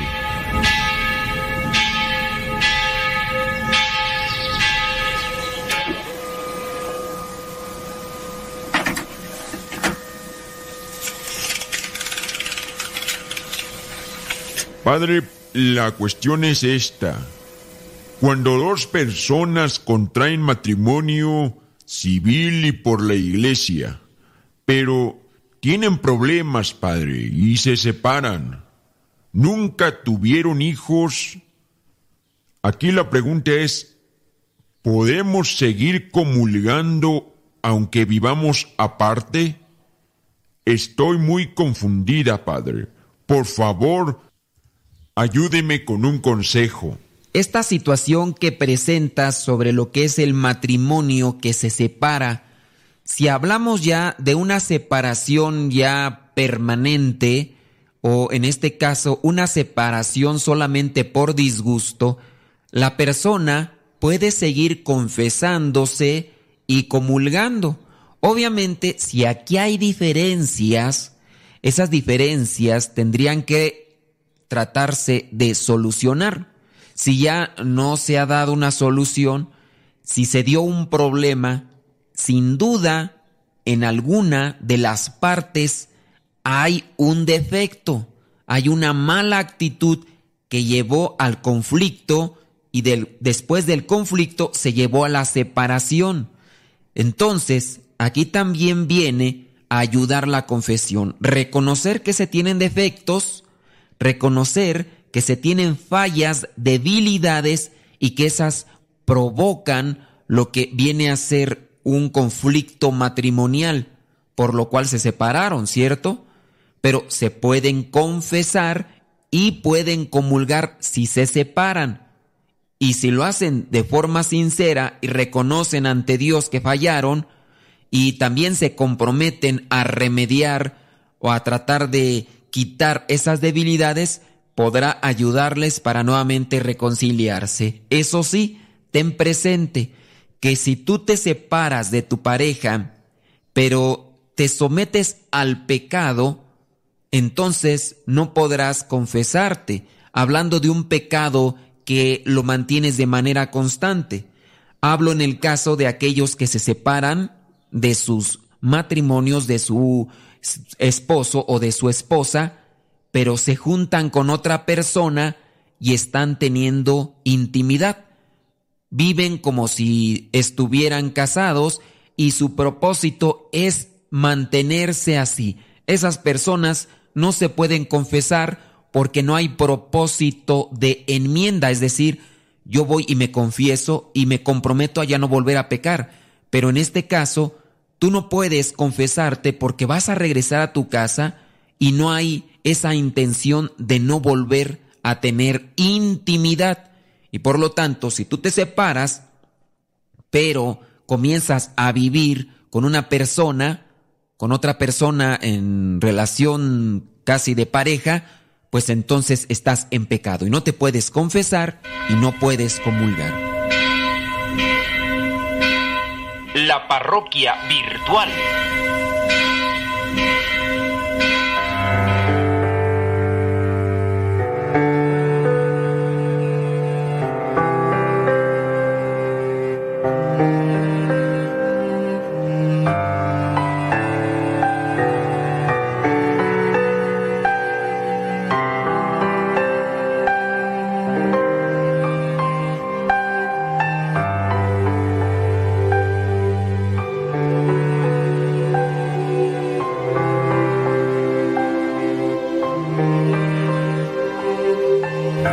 Te conocí, nuestras almas se encontraron.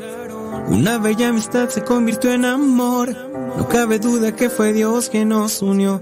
Desde aquel día no dejo de pensar en ti. Cada detalle tuyo me cautiva. Te convertiste ahora en parte de mi ser. Aún no sé muy bien qué fue lo que pasó. Solo sé que yo te amo. Hoy Dios une nuestras vidas y nos da su bendición. Es el día más dichoso desde ahora. La canción se llama Hoy Dios une nuestras vidas y la tienen ahí en Telegram para descargarla totalmente gratis. Hoy Dios une nuestras vidas. Yo creo que voy a tenerla que subir al YouTube para que la... Porque hay gente que... Ay, no, Dios mío. Ay, Dios. Todopoderoso, hombre.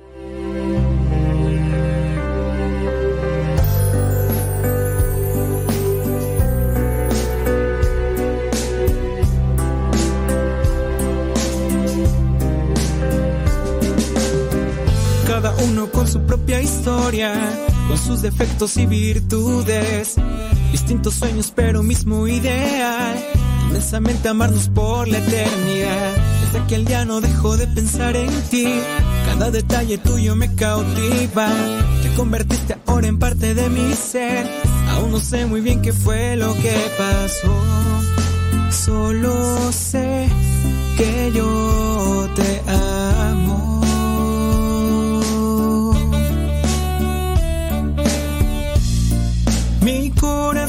Estaba confundido mucho tiempo.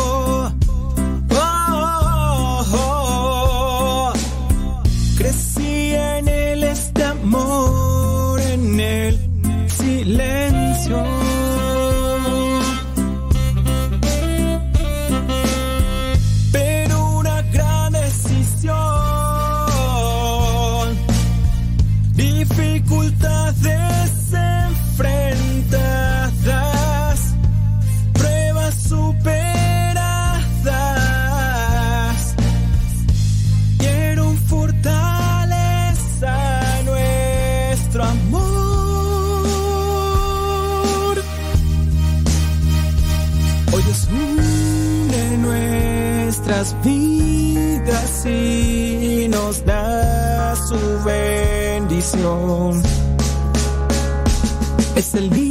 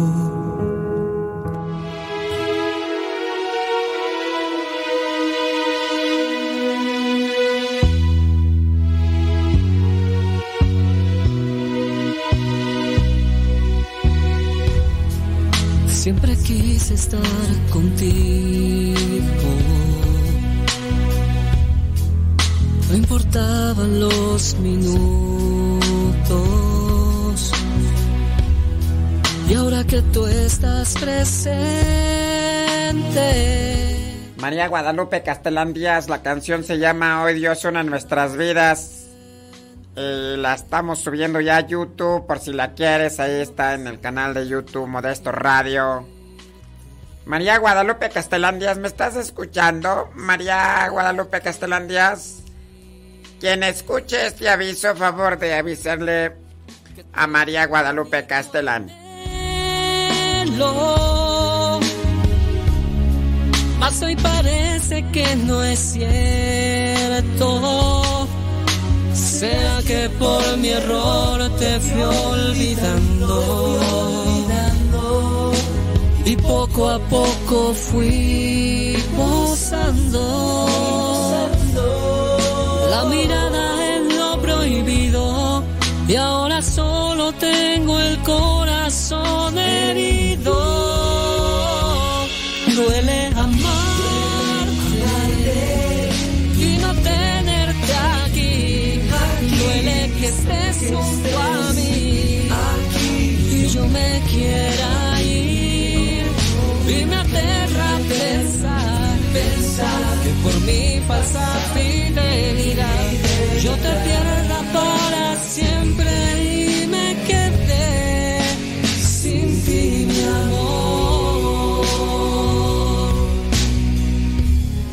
Mas todo no está perdido. Sé que hay una oportunidad de poder comenzar lo que un día tú y yo prometimos ante el altar de amarnos hasta el final. Solo pido que me des otra oportunidad, para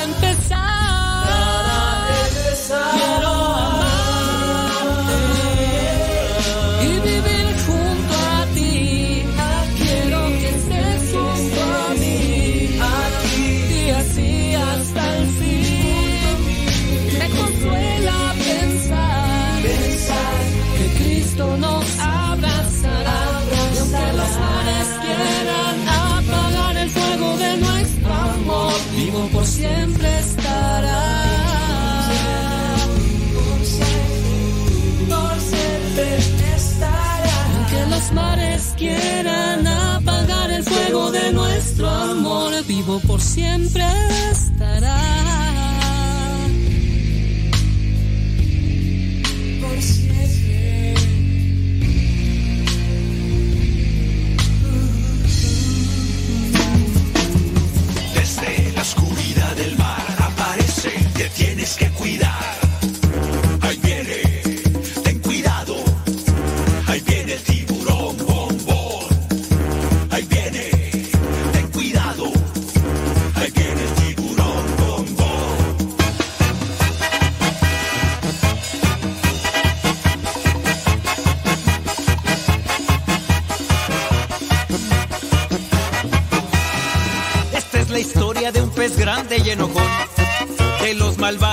Quería ser campeón. A los otros peces perseguía sin razón. No lo querían por ser malo y muy grosero. Pesado y muy sangrón. Pero en el fondo de su pobre corazón, él se sentía triste, solo y sin amor. Hasta que un día conoció la luz de Dios, que con su gracia, su perdón y su alegría, su vida transformó.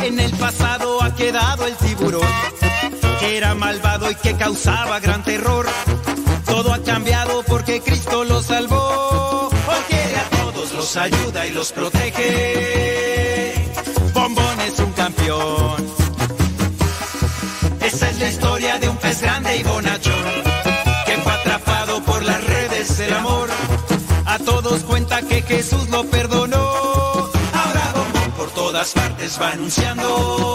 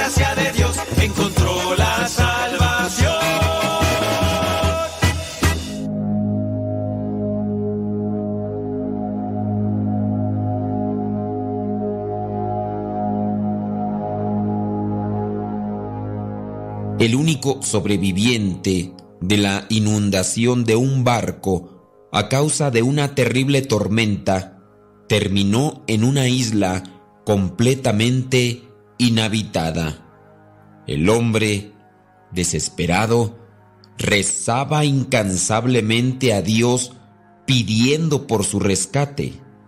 Todos los días miraba hacia el horizonte en busca de alguna señal de algún barco, pero nada parecía asomarse. Cansado, decidió construir una pequeña choza donde pudiese protegerse de las inclemencias del clima y poner en un solo lugar sus pocas pertenencias. Pero un día, mientras escarbaba el duro suelo en busca de alimentos, se dio con la sorpresa de que su pequeña y pobre choza era consumida por el fuego de las llamas. Lo peor había pasado, pues todo se había perdido. El hombre estaba devastado y entró en una profunda depresión. Decía, Dios mío, ¿cómo pudiste hacerme esto? Y lloraba amargamente. Al día siguiente, muy temprano, por la mañana, el hombre fue despertado por el sonido de un barco que se aproximaba a la isla. Venían a rescatarlo. Cuando llegaron las personas en las lanchas y lo saludaron, él les preguntó, pero, disculpen, ¿cómo supieron que yo estaba aquí? Los hombres le dijeron, nosotros siempre pasamos por aquí y sabemos que esta es una isla desierta. Por eso, cuando miramos las señales de humo que salían de esta isla, llegamos a suponer que alguien había naufragado y que necesitaba nuestra ayuda. Por eso hemos venido.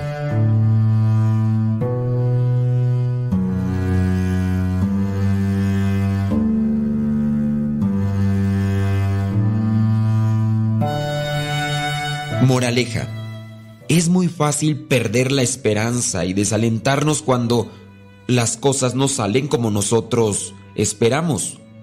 Sin embargo, jamás debemos de perder la fe en Dios, porque Él está siempre pendiente de todo lo que nos sucede, aun cuando nuestras dificultades nos sumerjan en un profundo dolor y sufrimiento.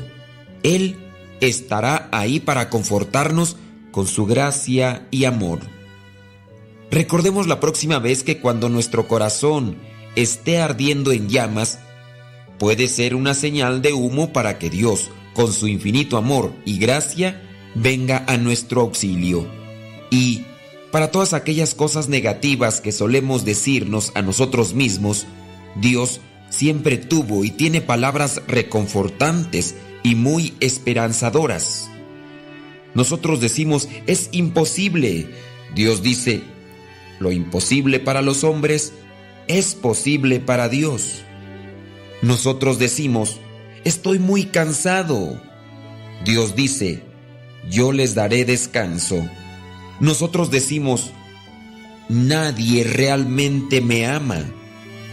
Dios dice, yo te amo. Nosotros decimos, no puedo seguir.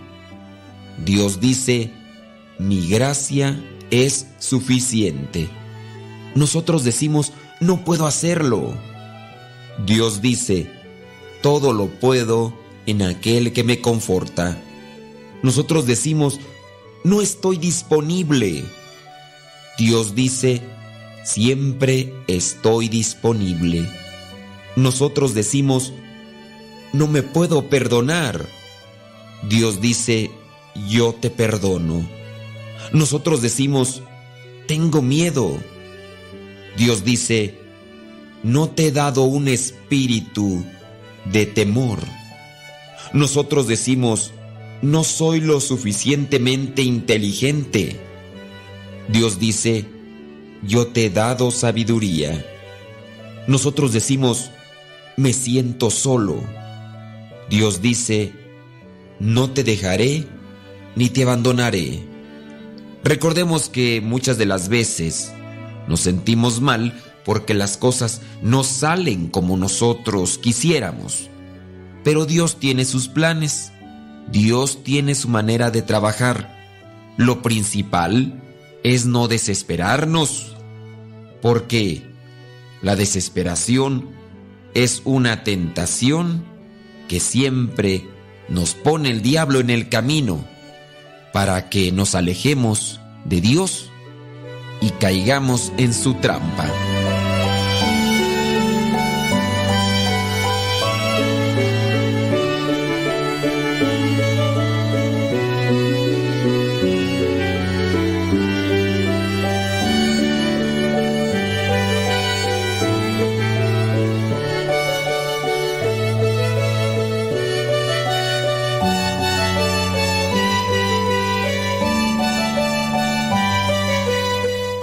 A la señora Conchita, ahí en los molcajetes.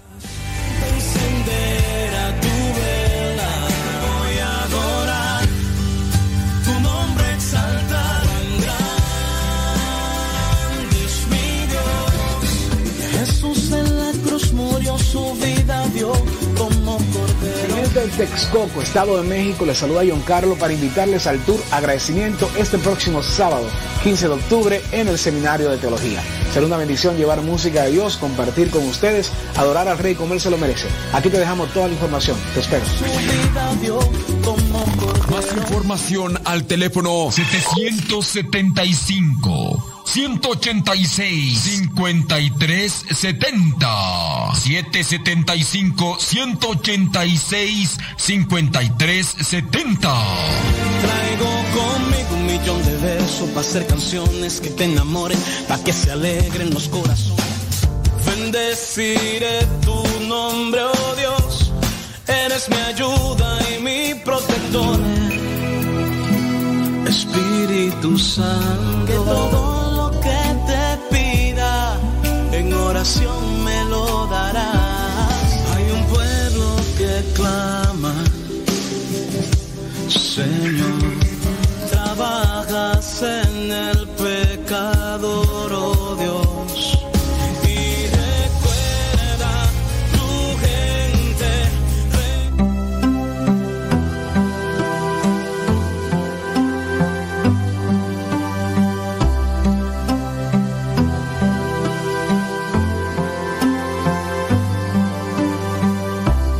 Siempre voy tras de ti.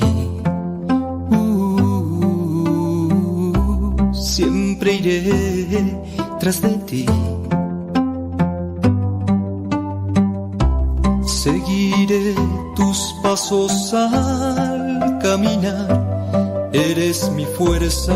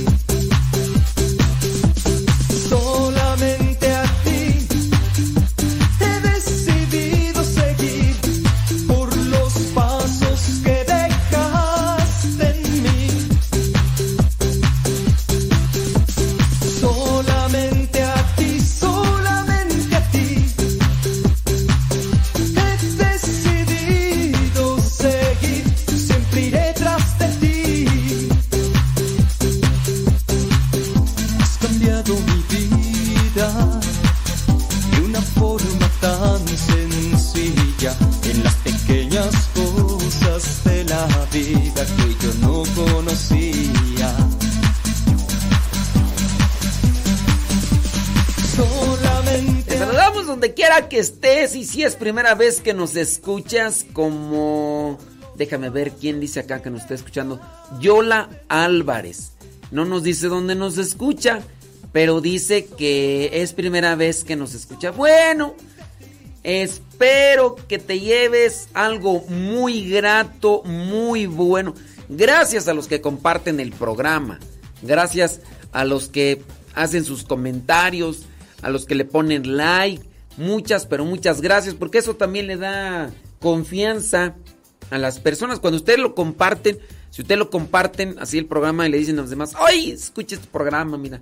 No está bueno, pero escúchalo. Y no, no, díganle pues eh, su opinión. Muchas gracias. Saludos desde Juchitán, Oaxaca, dice María Isabel Vázquez Gómez. Gracias. Saludos, dice. ¿De dónde tú? Bli, bli, bli, bli, bli, bli, bli. Saludos hasta los molcajetes. ¿Quién estará por allá? ¿Estará Alejandro escuchando? Puede ser. ¿O ya, ya, ya se fue a la escuela? Alejandro. ¿O estará la señora Conchita? señora Conchita, por ahí anda. Ándele pues. Bueno, María Guadalupe Castelán Díaz nos mandó un mensaje y le respondimos y nada más nos dejó ahí en visto. Ay. Sí, cuando nos hagan preguntas, ténganos paciencia, porque luego, pues ya, no. Sí, sí, sí, sí. Saludos, dice. Saludos, dice que. Ah, dice Yola Álvarez que nos escucha allá en Texas. Saludos allá hasta Texas. Allá en Gringolandia. Thank you very much. Déjame ver por acá quién más nos está escuchando. Dice, ahí anda los Texas Ibarra Chava. Gracias. Muchas gracias. Saludos desde Tamaulipas. Allá en Tampico, Tamaulipas. Mm, gracias. Saludos, dice mm, Chío Martínez. Saludos, dice Ibarra Chava. Ándele pues, ¿hasta dónde? Sabrá Dios hasta dónde. No nos dicen dónde. Díganos dónde. ¿Dónde nos escuchan? Eso es bueno. Saludos a Leonor. Leonor, allá en Acuitlapilco, Chimalhuacán. Saludos a Leonor. Déjame ver. Rosilina González en Franklin, North Carolina del Norte. Gracias, muchas, pero muchas gracias. Hablando de. Hablando de. Hablando de la. del escrúpulo. ¿Cuáles son las causas de los escrúpulos? Que pueden ser muchas y varias las causas.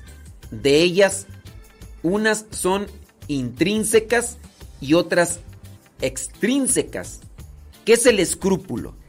El escrúpulo es el pensamiento exagerado que muchas veces nosotros tenemos.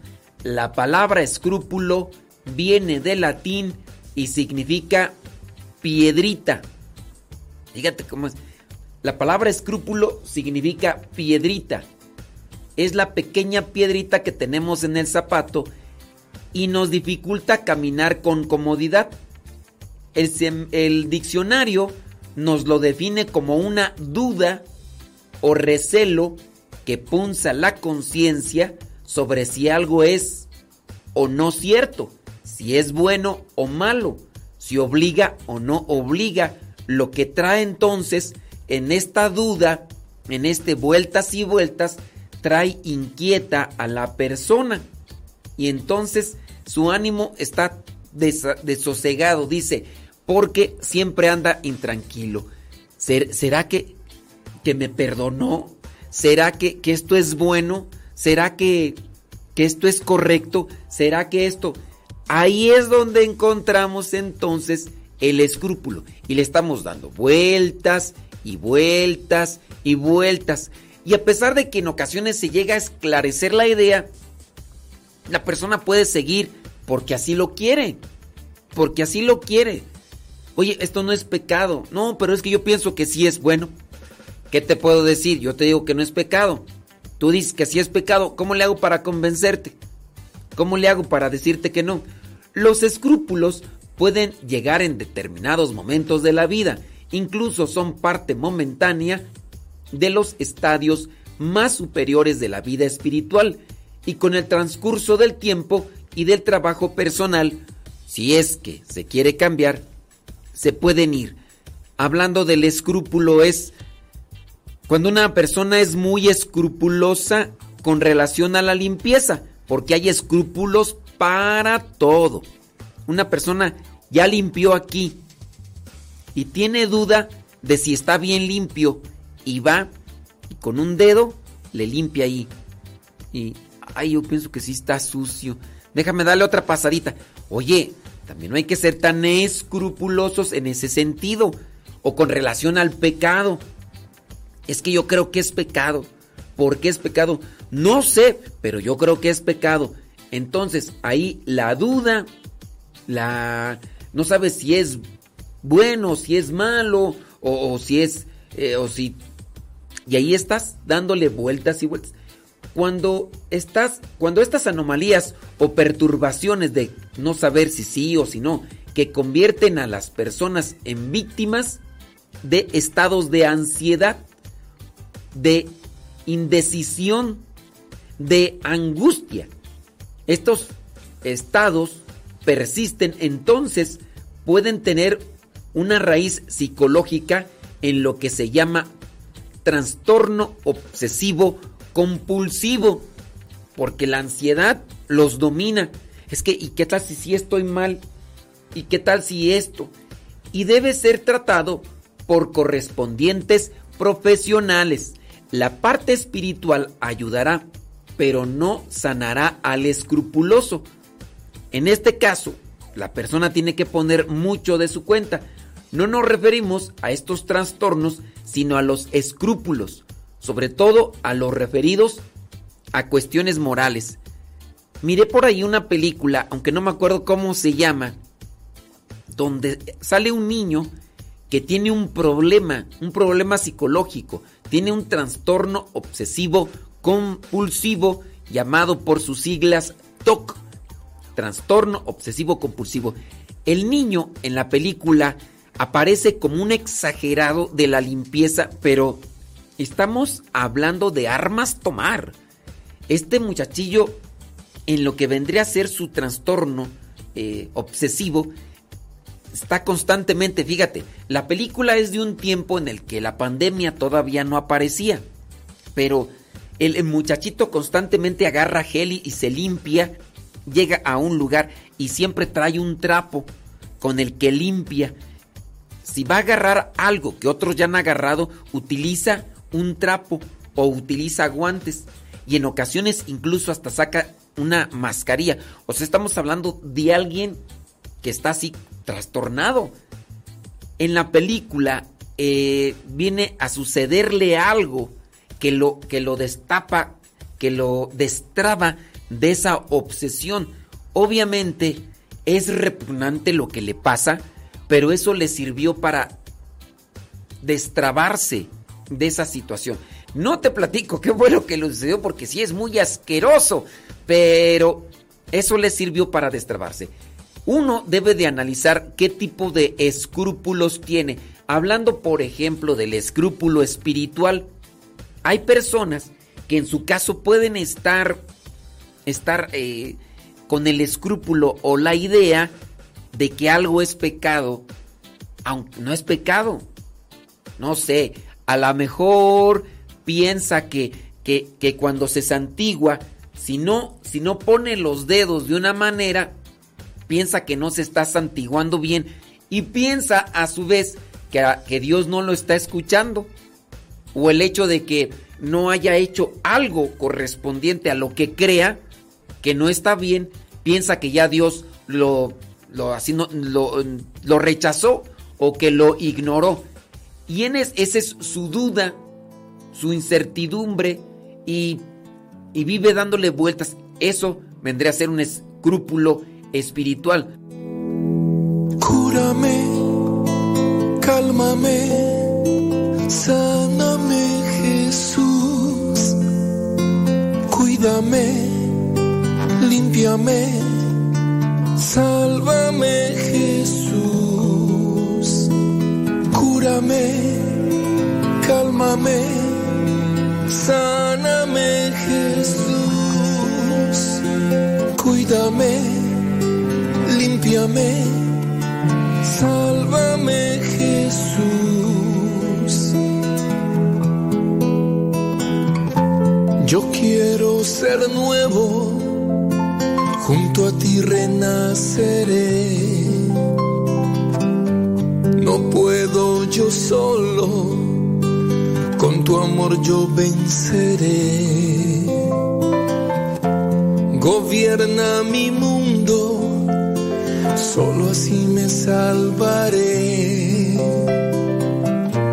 Quédate en mi ser.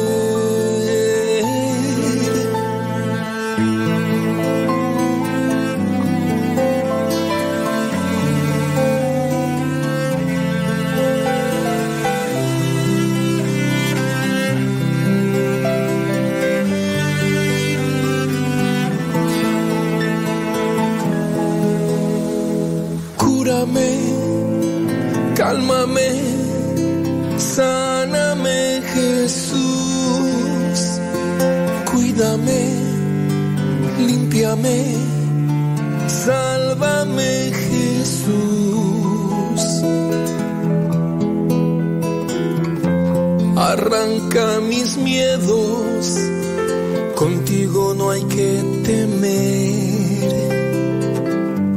Expulsa mis vicios, quiero serte siempre fiel. Controla mi mente, así me liberaré. Quédate en mi ser, cúrame, cálmame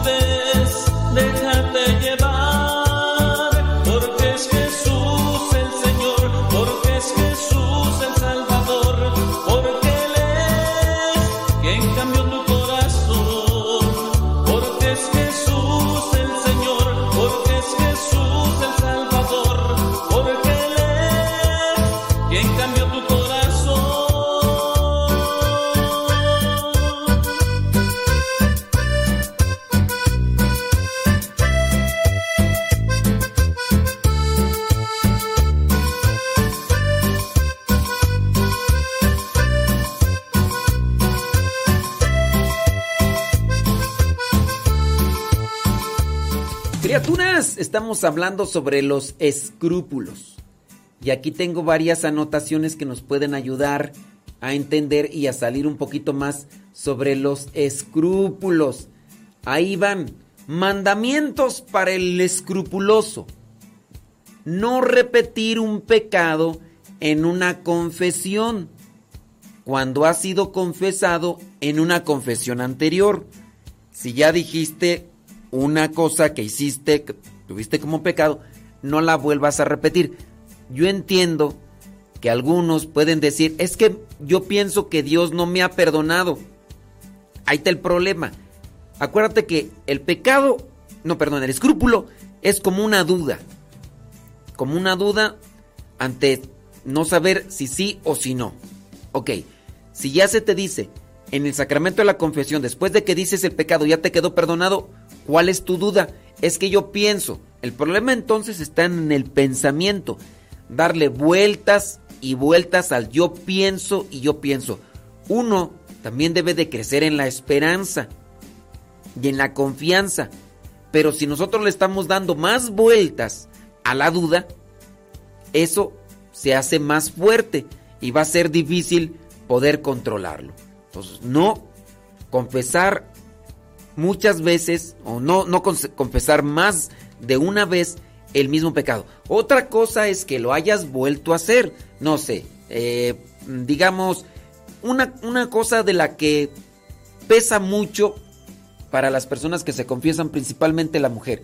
Dice la mujer, cometió un aborto. Cometió un aborto y después se confesó. Ya recibió el perdón.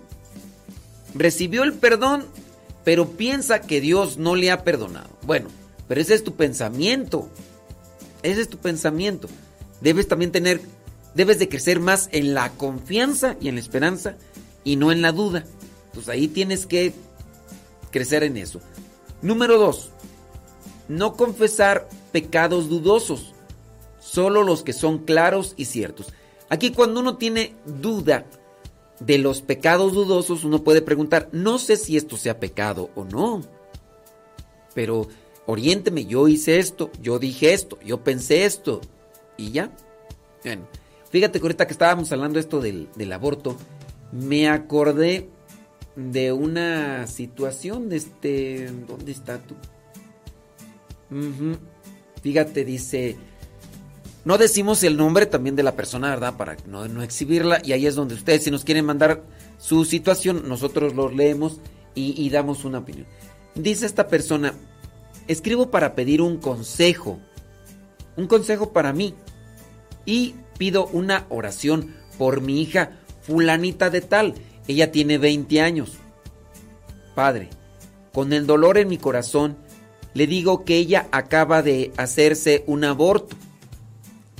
Yo, dice la persona, que ella como madre está muy triste porque ella, porque su hija tomó la decisión a pesar de que la mamá le dijo que tenía el apoyo y el de su hermana mayor, que no estaba sola. Dice que ahora, eh, dice, ella está desconsolada y le duele en su corazón por el bebé que fue privado de su corta vida. Dice, ahora no sé cómo enfrentar a la hija por lo que hizo. Le agradezco mucho por su respuesta. Gracias y bendiciones. Bueno, aquí tengo una duda. Cuando tú le dijiste que tenía que, que cuando tú le dijiste a tu hija que tenías que tenía el apoyo tuyo y de su hermana, es decir, de tu otra hija, el apoyo era para, para que realizara el aborto o, o para que no. A ver si, si nos estás escuchando por ahí y nos quieres eh, sacar solamente de la duda, yo espero que, que haya sido que tú le dijiste, si estás embarazada, nosotros te apoyamos, tú no estás sola, eh, vamos a echarle las ganas, porque ahí, ahí es donde está mi, mi duda. Dice, dice, estoy muy triste porque ella tomó esa decisión. Está triste porque ella tomó. Que ella le dijo que ella tenía, dice, yo le dije que tenía mi apoyo y el de su hermana mayor, que no estaba sola. Yo estoy desconsolada. Entonces, tenemos ahí esta duda de si es que tú le diste el apoyo y también tu otra hija le dio el apoyo de de si en este caso te abortaron, ¿no? Bueno, yo va- va- vamos a interpretar, ¿no? Vamos a suponer que más bien le, dij- le dijiste que tú le brindaban el apoyo en esa situación de embarazo. Ahora, la pregunta es cómo enfrentarla. ¿Cómo enfrentar a la hija? Pues aquí se necesita también fortalecerse de, de luz interior, de sabiduría, ¿eh? Porque, pues no sé, es, es, algo difícil, ¿eh? De, de llevar. Tú sabes que ella acabó con la vida de un ser humano. Sí, para algunos es insignificante, es más, para algunos ni cuenta la vida de, de este ser humano, pero es la vida de un ser humano. Eh, Cuando a veces se, se acaba con la vida de una mascota, yo puedo decirlo, porque yo mm, trato de cuidar las mascotitas, cuando hemos sabido de eso, se, se siente feo. Ahora, bueno, en el caso de ser humano, es más, todavía más el dolor.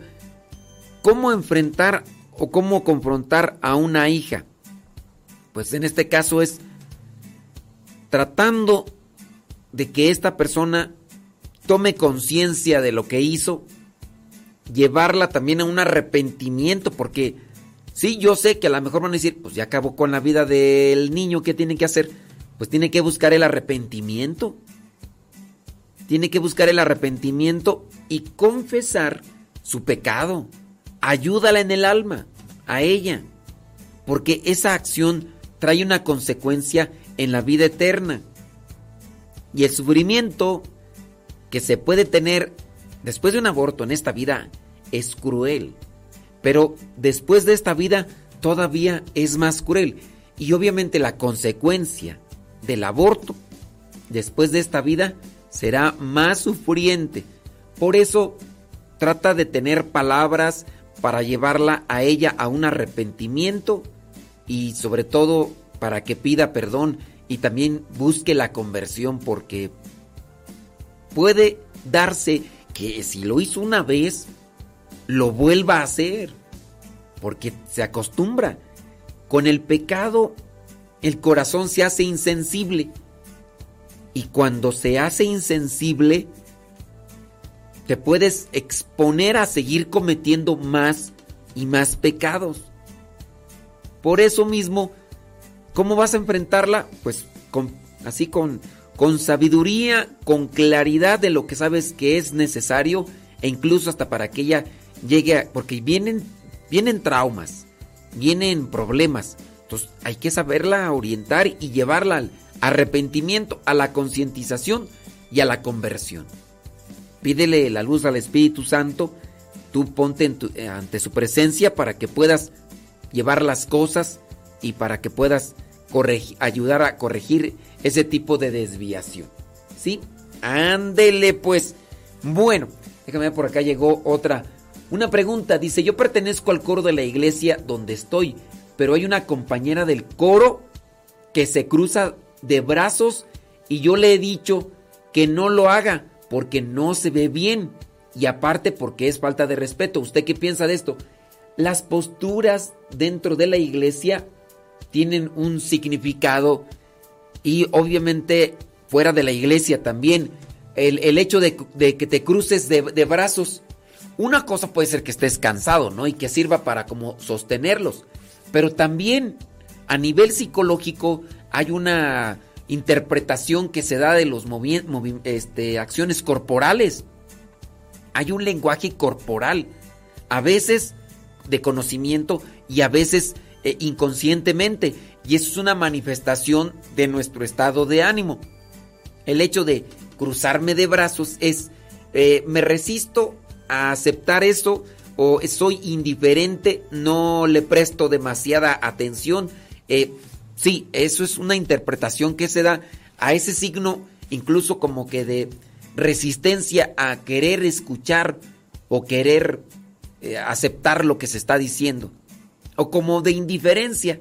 ¿A poco? Mm. Y, ya lo cruzo. Son actos. Ahora, les digo, uno puede también acostumbrarse y hacerlo así nada más como que por inercia.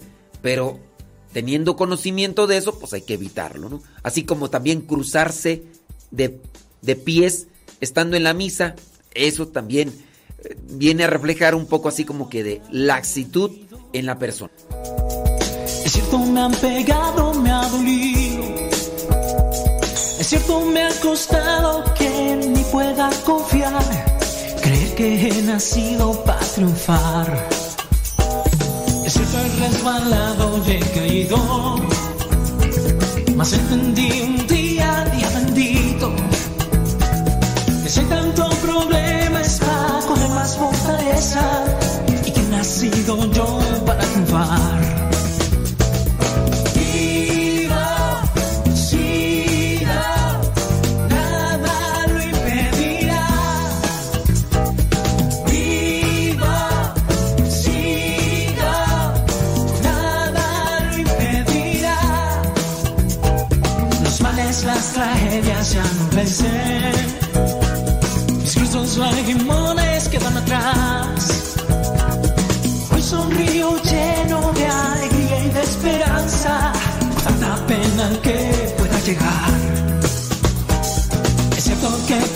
sentir cansancio. O que un error me pueda lastimar. Que una traición me hiera, que una ilusión se apague. No sé que he nacido para triunfar.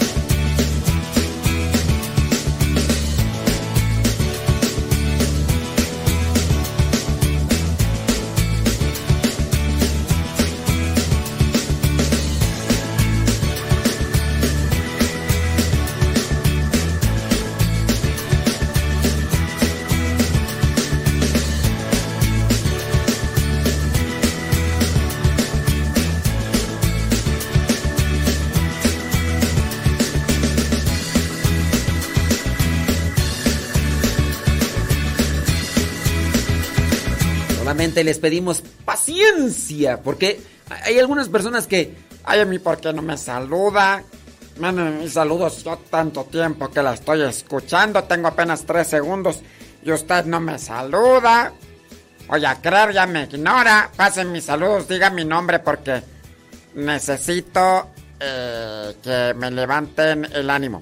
Necesito, estoy falto de afecto y necesito que me saluden, por favor.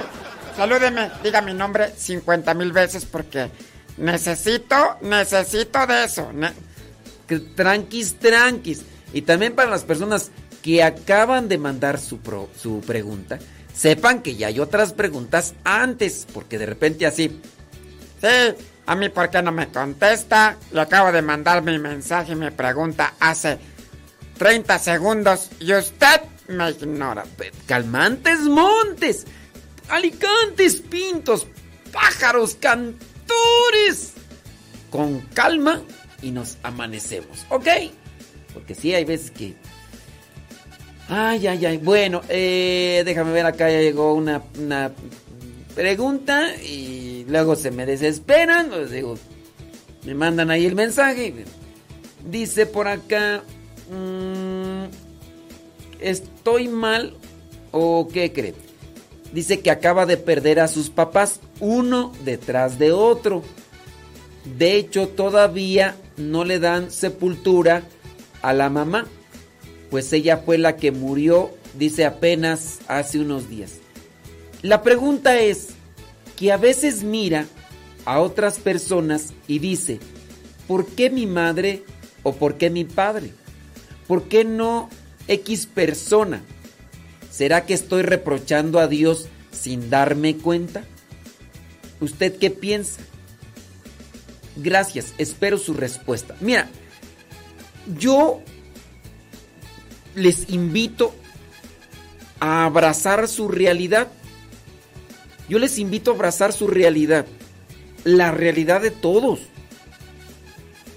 La realidad de todos es que tú, yo, un día también va a acabar, va a acabar nuestro existir. somos seres vivos, seres materiales, somos seres que en este mundo tenemos una vida física y va a acabar. Va a acabar. A veces se dan en la vida de cada uno de nosotros circunstancias. Muchas nosotros las hemos propiciado. Pero también otras han llegado sin que nosotros las busquemos. Puede ser, por ejemplo, un cáncer. Un cáncer no se busca. Hay, sí, hay cierto tipo de cosas que dicen que, que provocan este cáncer. Hay cierto tipo de cosas que, que, que ahí están. Hay que evitarlo, ¿no? En el caso, no sé, el tabaco, eh, que dicen que cáncer de pulmón y otras cosas más. Entonces, evitar todo este tipo de circunstancias. Pero también hay que, hay que estar conectados con nuestra realidad. Nuestra realidad es que tarde o temprano se va a acabar la vida de alguno de nosotros, porque no somos eternos. ¿Por, qué, ¿Por qué falleció el papá? ¿Por qué falleció la mamá? Hay circunstancias naturales que lo podrían explicar. Hay circunstancias naturales, o un accidente, o una enfermedad. Pongamos un ejemplo solamente con relación a la pandemia. Es, es algo que tenemos que aceptar y asimilar como realidad. Cuando la, la pandemia, muchas personas estaban en una situación de sistema inmunológico bajo con otro tipo de enfermedades. Muchas. Otras por la edad, tiempo desgastado, tiempo eh, trabajado. Llegó el virus, los encontró mal acomodados y ándale. Sí, sé de una persona que hasta el momento vive todavía con dolor. Porque habla, por ejemplo, en su caso dice que su abuelito, el abuelito ya tenía más de 80 años. Al parecer el abuelito andaba bien. Era alegre, era jovial, dice que no tenía ninguna enfermedad, pero ya tenía más de 80 años y andaba muy activo dentro de lo que era la joviabilidad y, y todo. Pero llegó el virus y también ahí encontramos un cuerpo ya desgastado, desgastado por la edad, desgastado por el tiempo, por el, por el trabajo mismo. Y si bien ya tenía que vacunas y ya tenía todo, pero era un cuerpo desgastado. Y, en su caso, también hay que, hay que asimilar y hay que aceptar una realidad. No vamos a estar aquí para siempre. Y creo yo que sería muy sufrida la vida de una persona si quisiéramos que permaneciera hasta no sé cuántos años. Las personas que llegan a esta edad de 95 y a veces si es 100 años, puede ser que sí, o sea, va a ser pesada porque muchas veces ya no se valen por sí mismos.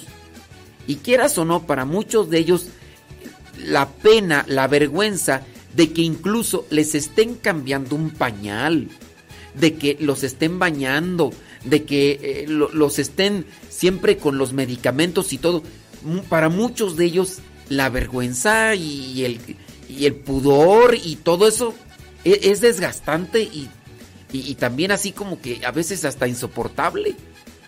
En el caso de querer, ah, es que yo quiero que mis papás estén aquí conmigo, de que tengan 200 años. Óyeme, digo, también yo sé pues que eh, queremos tener a nuestra familia cerca y que estén vivos y que estén bien, pero el cuerpo tiene una un tiempo, tiene un proceso.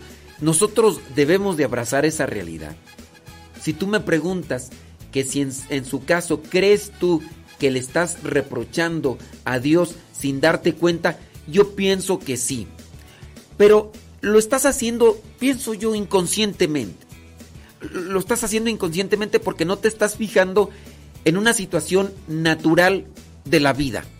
La situación natural de la vida es, es así. Eh, Estamos un tiempo y mientras llega eh, el tiempo en el que estamos bien, nos valemos por nosotros mismos, vamos a poder hacer un montón de cosas, pero también con pena y todo, tenemos que aceptar que llegará un tiempo en el que ya no vamos a poder caminar igual, ya no vamos a poder comer todas las cosas que podíamos comer antes, que ya incluso cuando nos agachemos, hasta que cuando nos agachemos vamos a levantarnos todos mareados y todo, hay que aceptar eso, se nos van a olvidar las cosas. ¿Cuántos de nosotros no estuvimos en algún momento haciéndole un cierto tipo de burling a nuestros papás porque ya ellos grandes y, se referían a nosotros y ya nos acordaban de nosotros, hey tú Carlos, eh, Juan, eh, eh, David, hey, este, tú, ven para acá. Y, y tú dices, ah, ya no se acuerda llegarás a esa edad en la que de repente,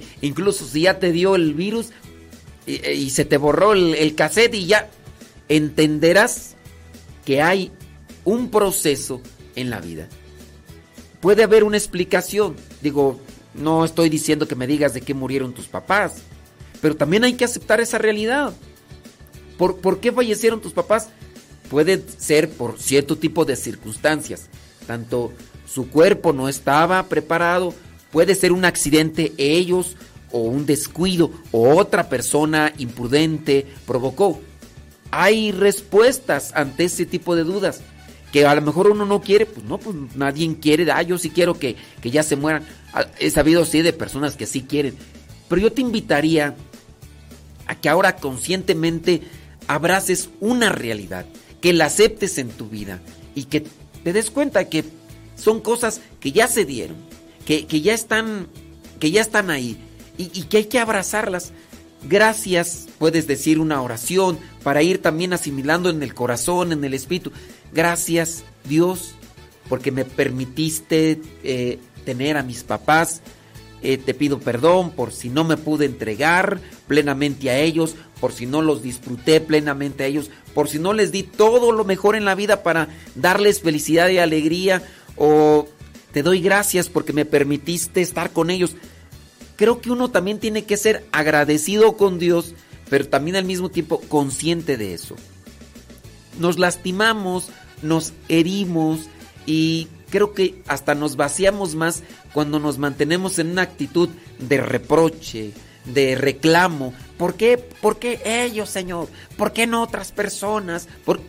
Con eso lo único que estás haciendo es desgarrarte más, eh, hacerte más grande una herida que de forma natural viene por este tipo de acontecimientos. Nosotros también tenemos que tomar decisiones con, con relación a nuestro estado espiritual. Trata de acomodar ese tipo de pensamiento para que tú puedas sanar e incluso hasta para que puedas ayudar a tus familiares, los que necesitan de una palabra, de un consuelo, de, de algo que los anime a, tener esperanza y a tener fe. Trabaja en eso para que tú sanes, pero también para que tú puedas ayudar a tus familias. me perturbe, Señor, de tu perfecta paz, de tu bella amistad, de infinita protección, de tu inmenso amor y de tu redención. permitas que los miedos dañen mi confianza, vendrán tempestades. No permitas que la carne manche mi pureza, vendrán huracanes. El mundo es tentación, salvación. El mundo es confusión, tú eres mi paz, Señor. Que nada me perturbe, Señor, de tu perfecta paz, de tu bella amistad, de tu infinita protección, de tu inmenso amor y de tu redención.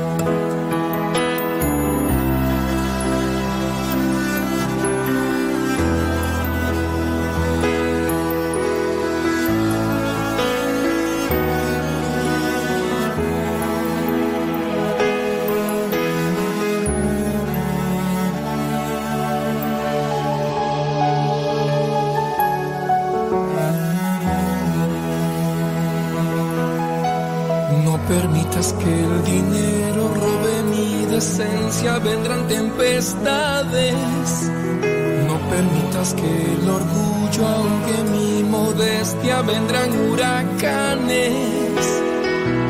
El mundo es seducción, tú eres sanación.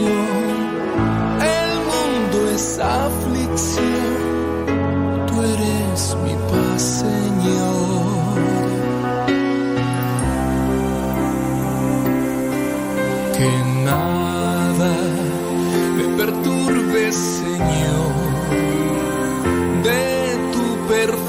perfecta paz, de tu bella amistad,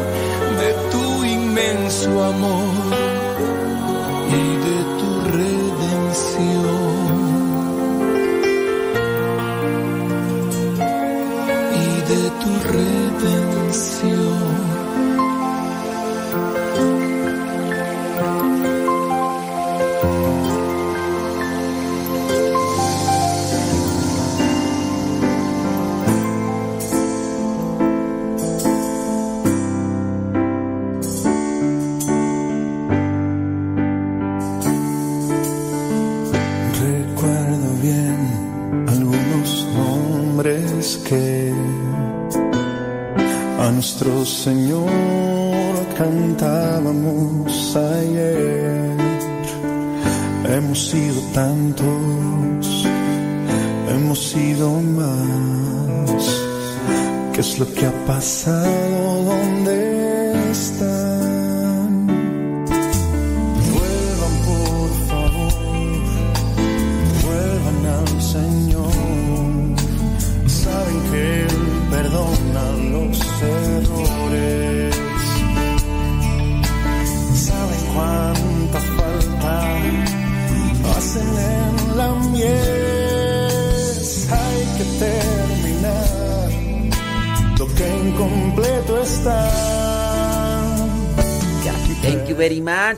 Thank you, thank you, thank you. Thank you, thank you, thank you, thank you, thank you, thank you.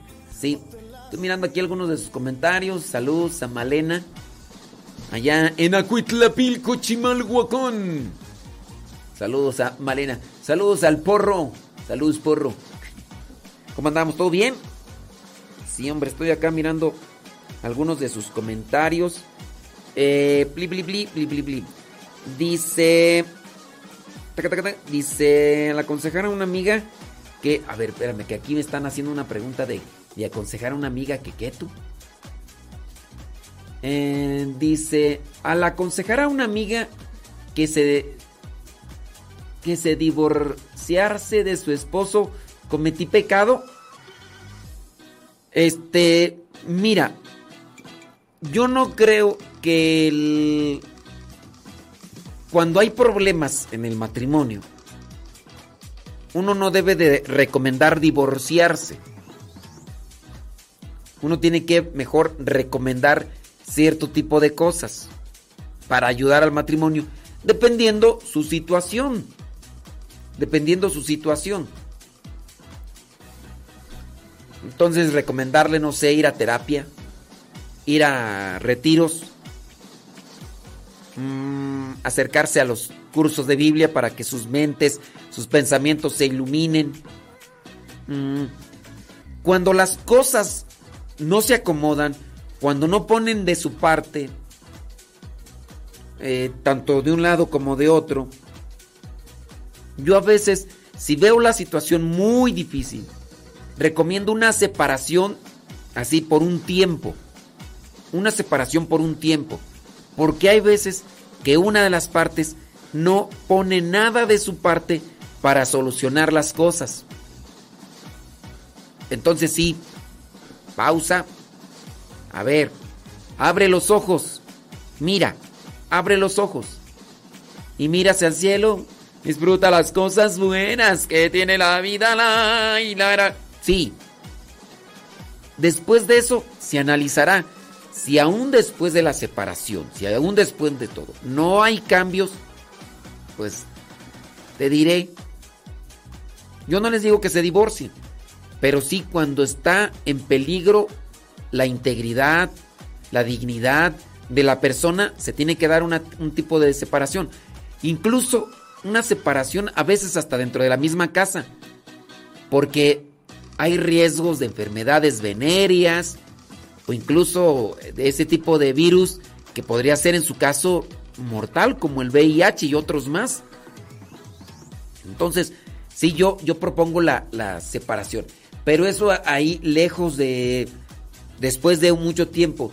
Tu pregunta es, en este caso, que si eh, cometiste pecado por decirle que se divorciase, pues yo ahí yo no te podría decir, porque pues a lo mejor le dijiste que se divorciase, pero a lo mejor hay un contexto, ¿no? Hay un contexto.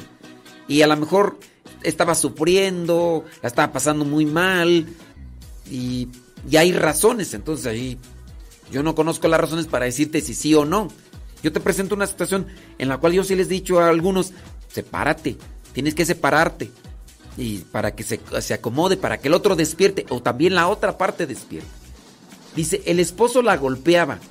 Según ella me decía, dice, lo último que recuerdo que me comentó es que la agarró del cuello y la quería ahorcar. Sin embargo, ya no estuve presente. No me consta. Bueno, como te menciono, hay situaciones en las cuales uno sí tiene que sugerirle a la persona, sepárate, sepárate, o sea, está en riesgo tu vida, estás en peligro ahí de, de terminar, o sea, entonces uno tiene que sugerir lo mejor para la persona, en este caso salva- salva- salvaguardando su integridad.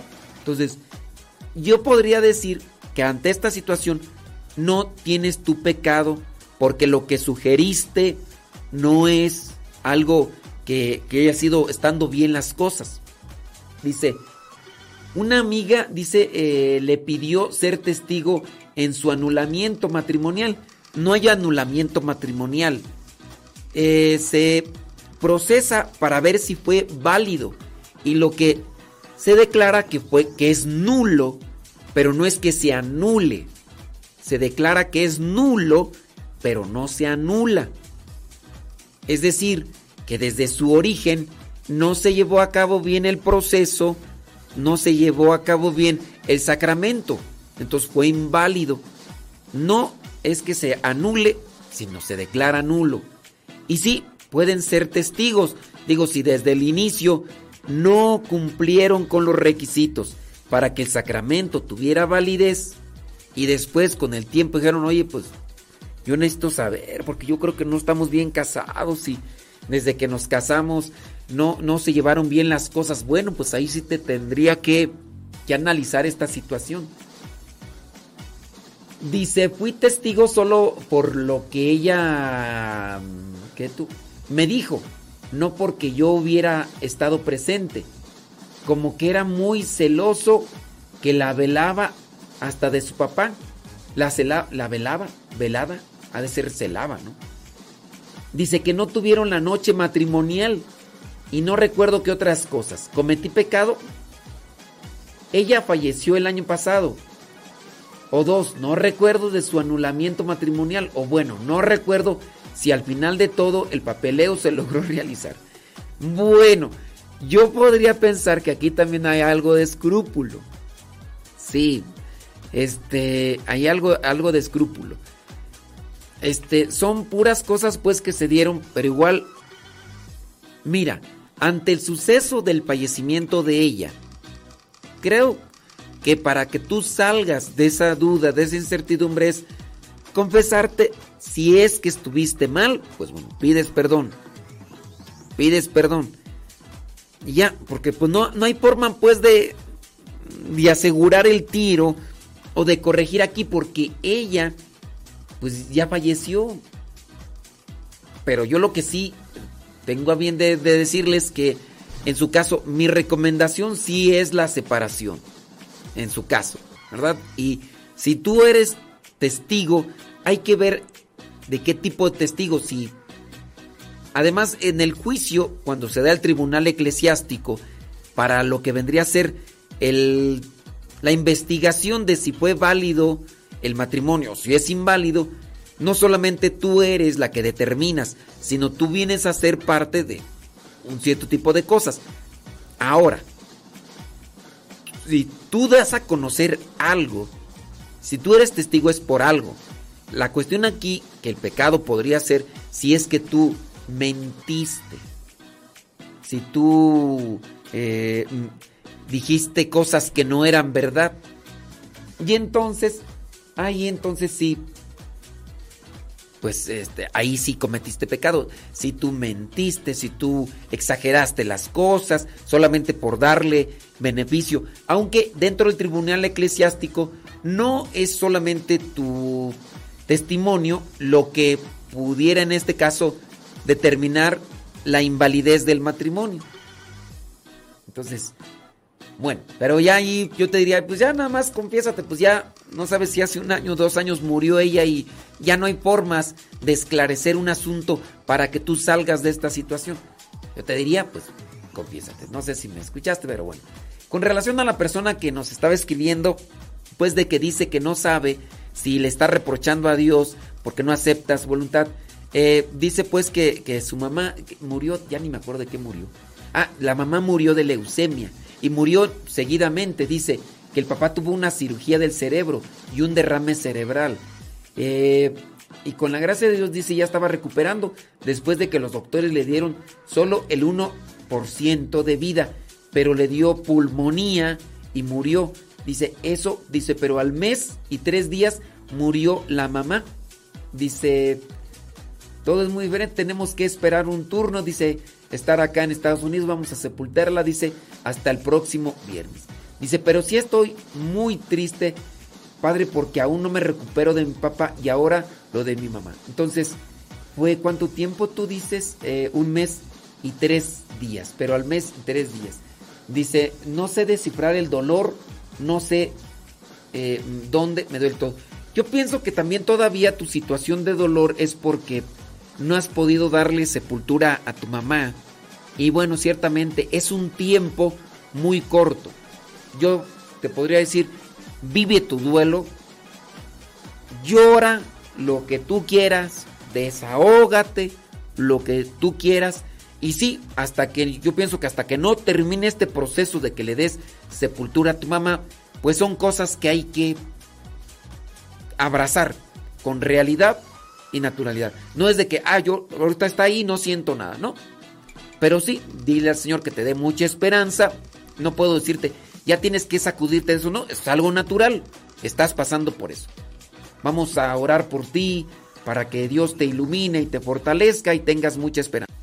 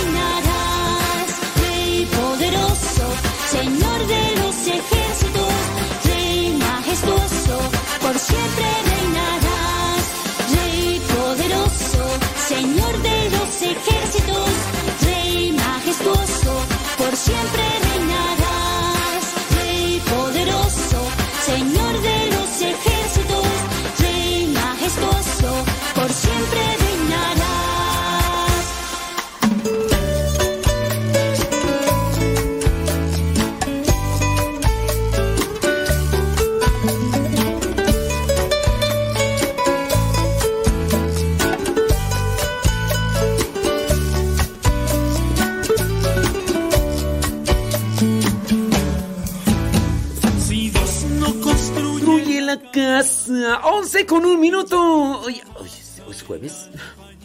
Vámonos con el programa Lo que Dios ha unido con Pati y Paco, porque hoy es ju, ju, ju, ju, jueves. Saludos a José María y a Juan de Dios, que no nos están escuchando, pero les mandamos saludos. Sí, sí. La Toxic, eh, la Toxic tampoco nos está escuchando. Nos escucha tres minutos y ya después la Toxic se desconecta. Dos veces, dos veces ya hemos respondido una pregunta que nos hace la Toxic. Me la volvió a hacer otra vez la pregunta. Le dije, oye, Toxic, Toxic, Toxic, ya, ya respondí dos veces tu, tu pregunta al aire, Toxic. Es que. Es que no la he escuchado. Digo, ahí está el problema, Toxic. Ahí está el problema. Dos veces ya hablé, incluso extensamente, de tu pregunta, Toxic. No la puede volver a hacer otra tercera vez. Toxic, ya son dos veces. Va a decir la gente que sí escucha, va a decir otra vez. Pues. Sí. Va a decir, no, ya. Pues, ¿qué es eso? ¿Qué es eso? Pues va a decir. Que quién es la Toxic. Ahí están las, chi- las chismosas. ¿eh? Diga, ¿quién es la Toxic? Yo quiero saber quién es la Toxic. Ay, chisme de veras, chisme. Eso no es de Dios, ¿eh? Eso no es de Dios. Bueno, entonces, es- mira, ya, ya ves, ya la Toxi ya ni me está escuchando. Juan de Dios y José María tampoco, tampoco, o sea, porque ellos nos escuchan porque la Toxi se conecta 30 segundos y en esos 30 segundos quiere que le responda una pregunta. Iván, Dios, Dios te guarde en su amor, te purifique, te dé fortaleza, paciencia y, y mucha tolerancia con la tóxica. Sí. Sí, acá, por acá están con el chisme. Queremos saber quién es la Toxic. ¿Quién es la Toxic? Sí, ay Dios mío. Bueno, señoras y señores, ahí en Pati Paco con el programa Lo que Dios ha unido. Ahí estamos conectados en Spotify, en iTunes con Modesto Radio por si ustedes quieren volver a escuchar los programas ya pasados. Ahí en YouTube, Modesto Radio por si quieren volver a escuchar todo el programa. Gracias a los que lo comparten. Thank you very much. Próximo 15, el sábado en la tarde, nos vemos allá en el Seminario de Teología con John Carlo. Si Dios no construye la casa, que la casa construya. Si Dios no protege la ciudad,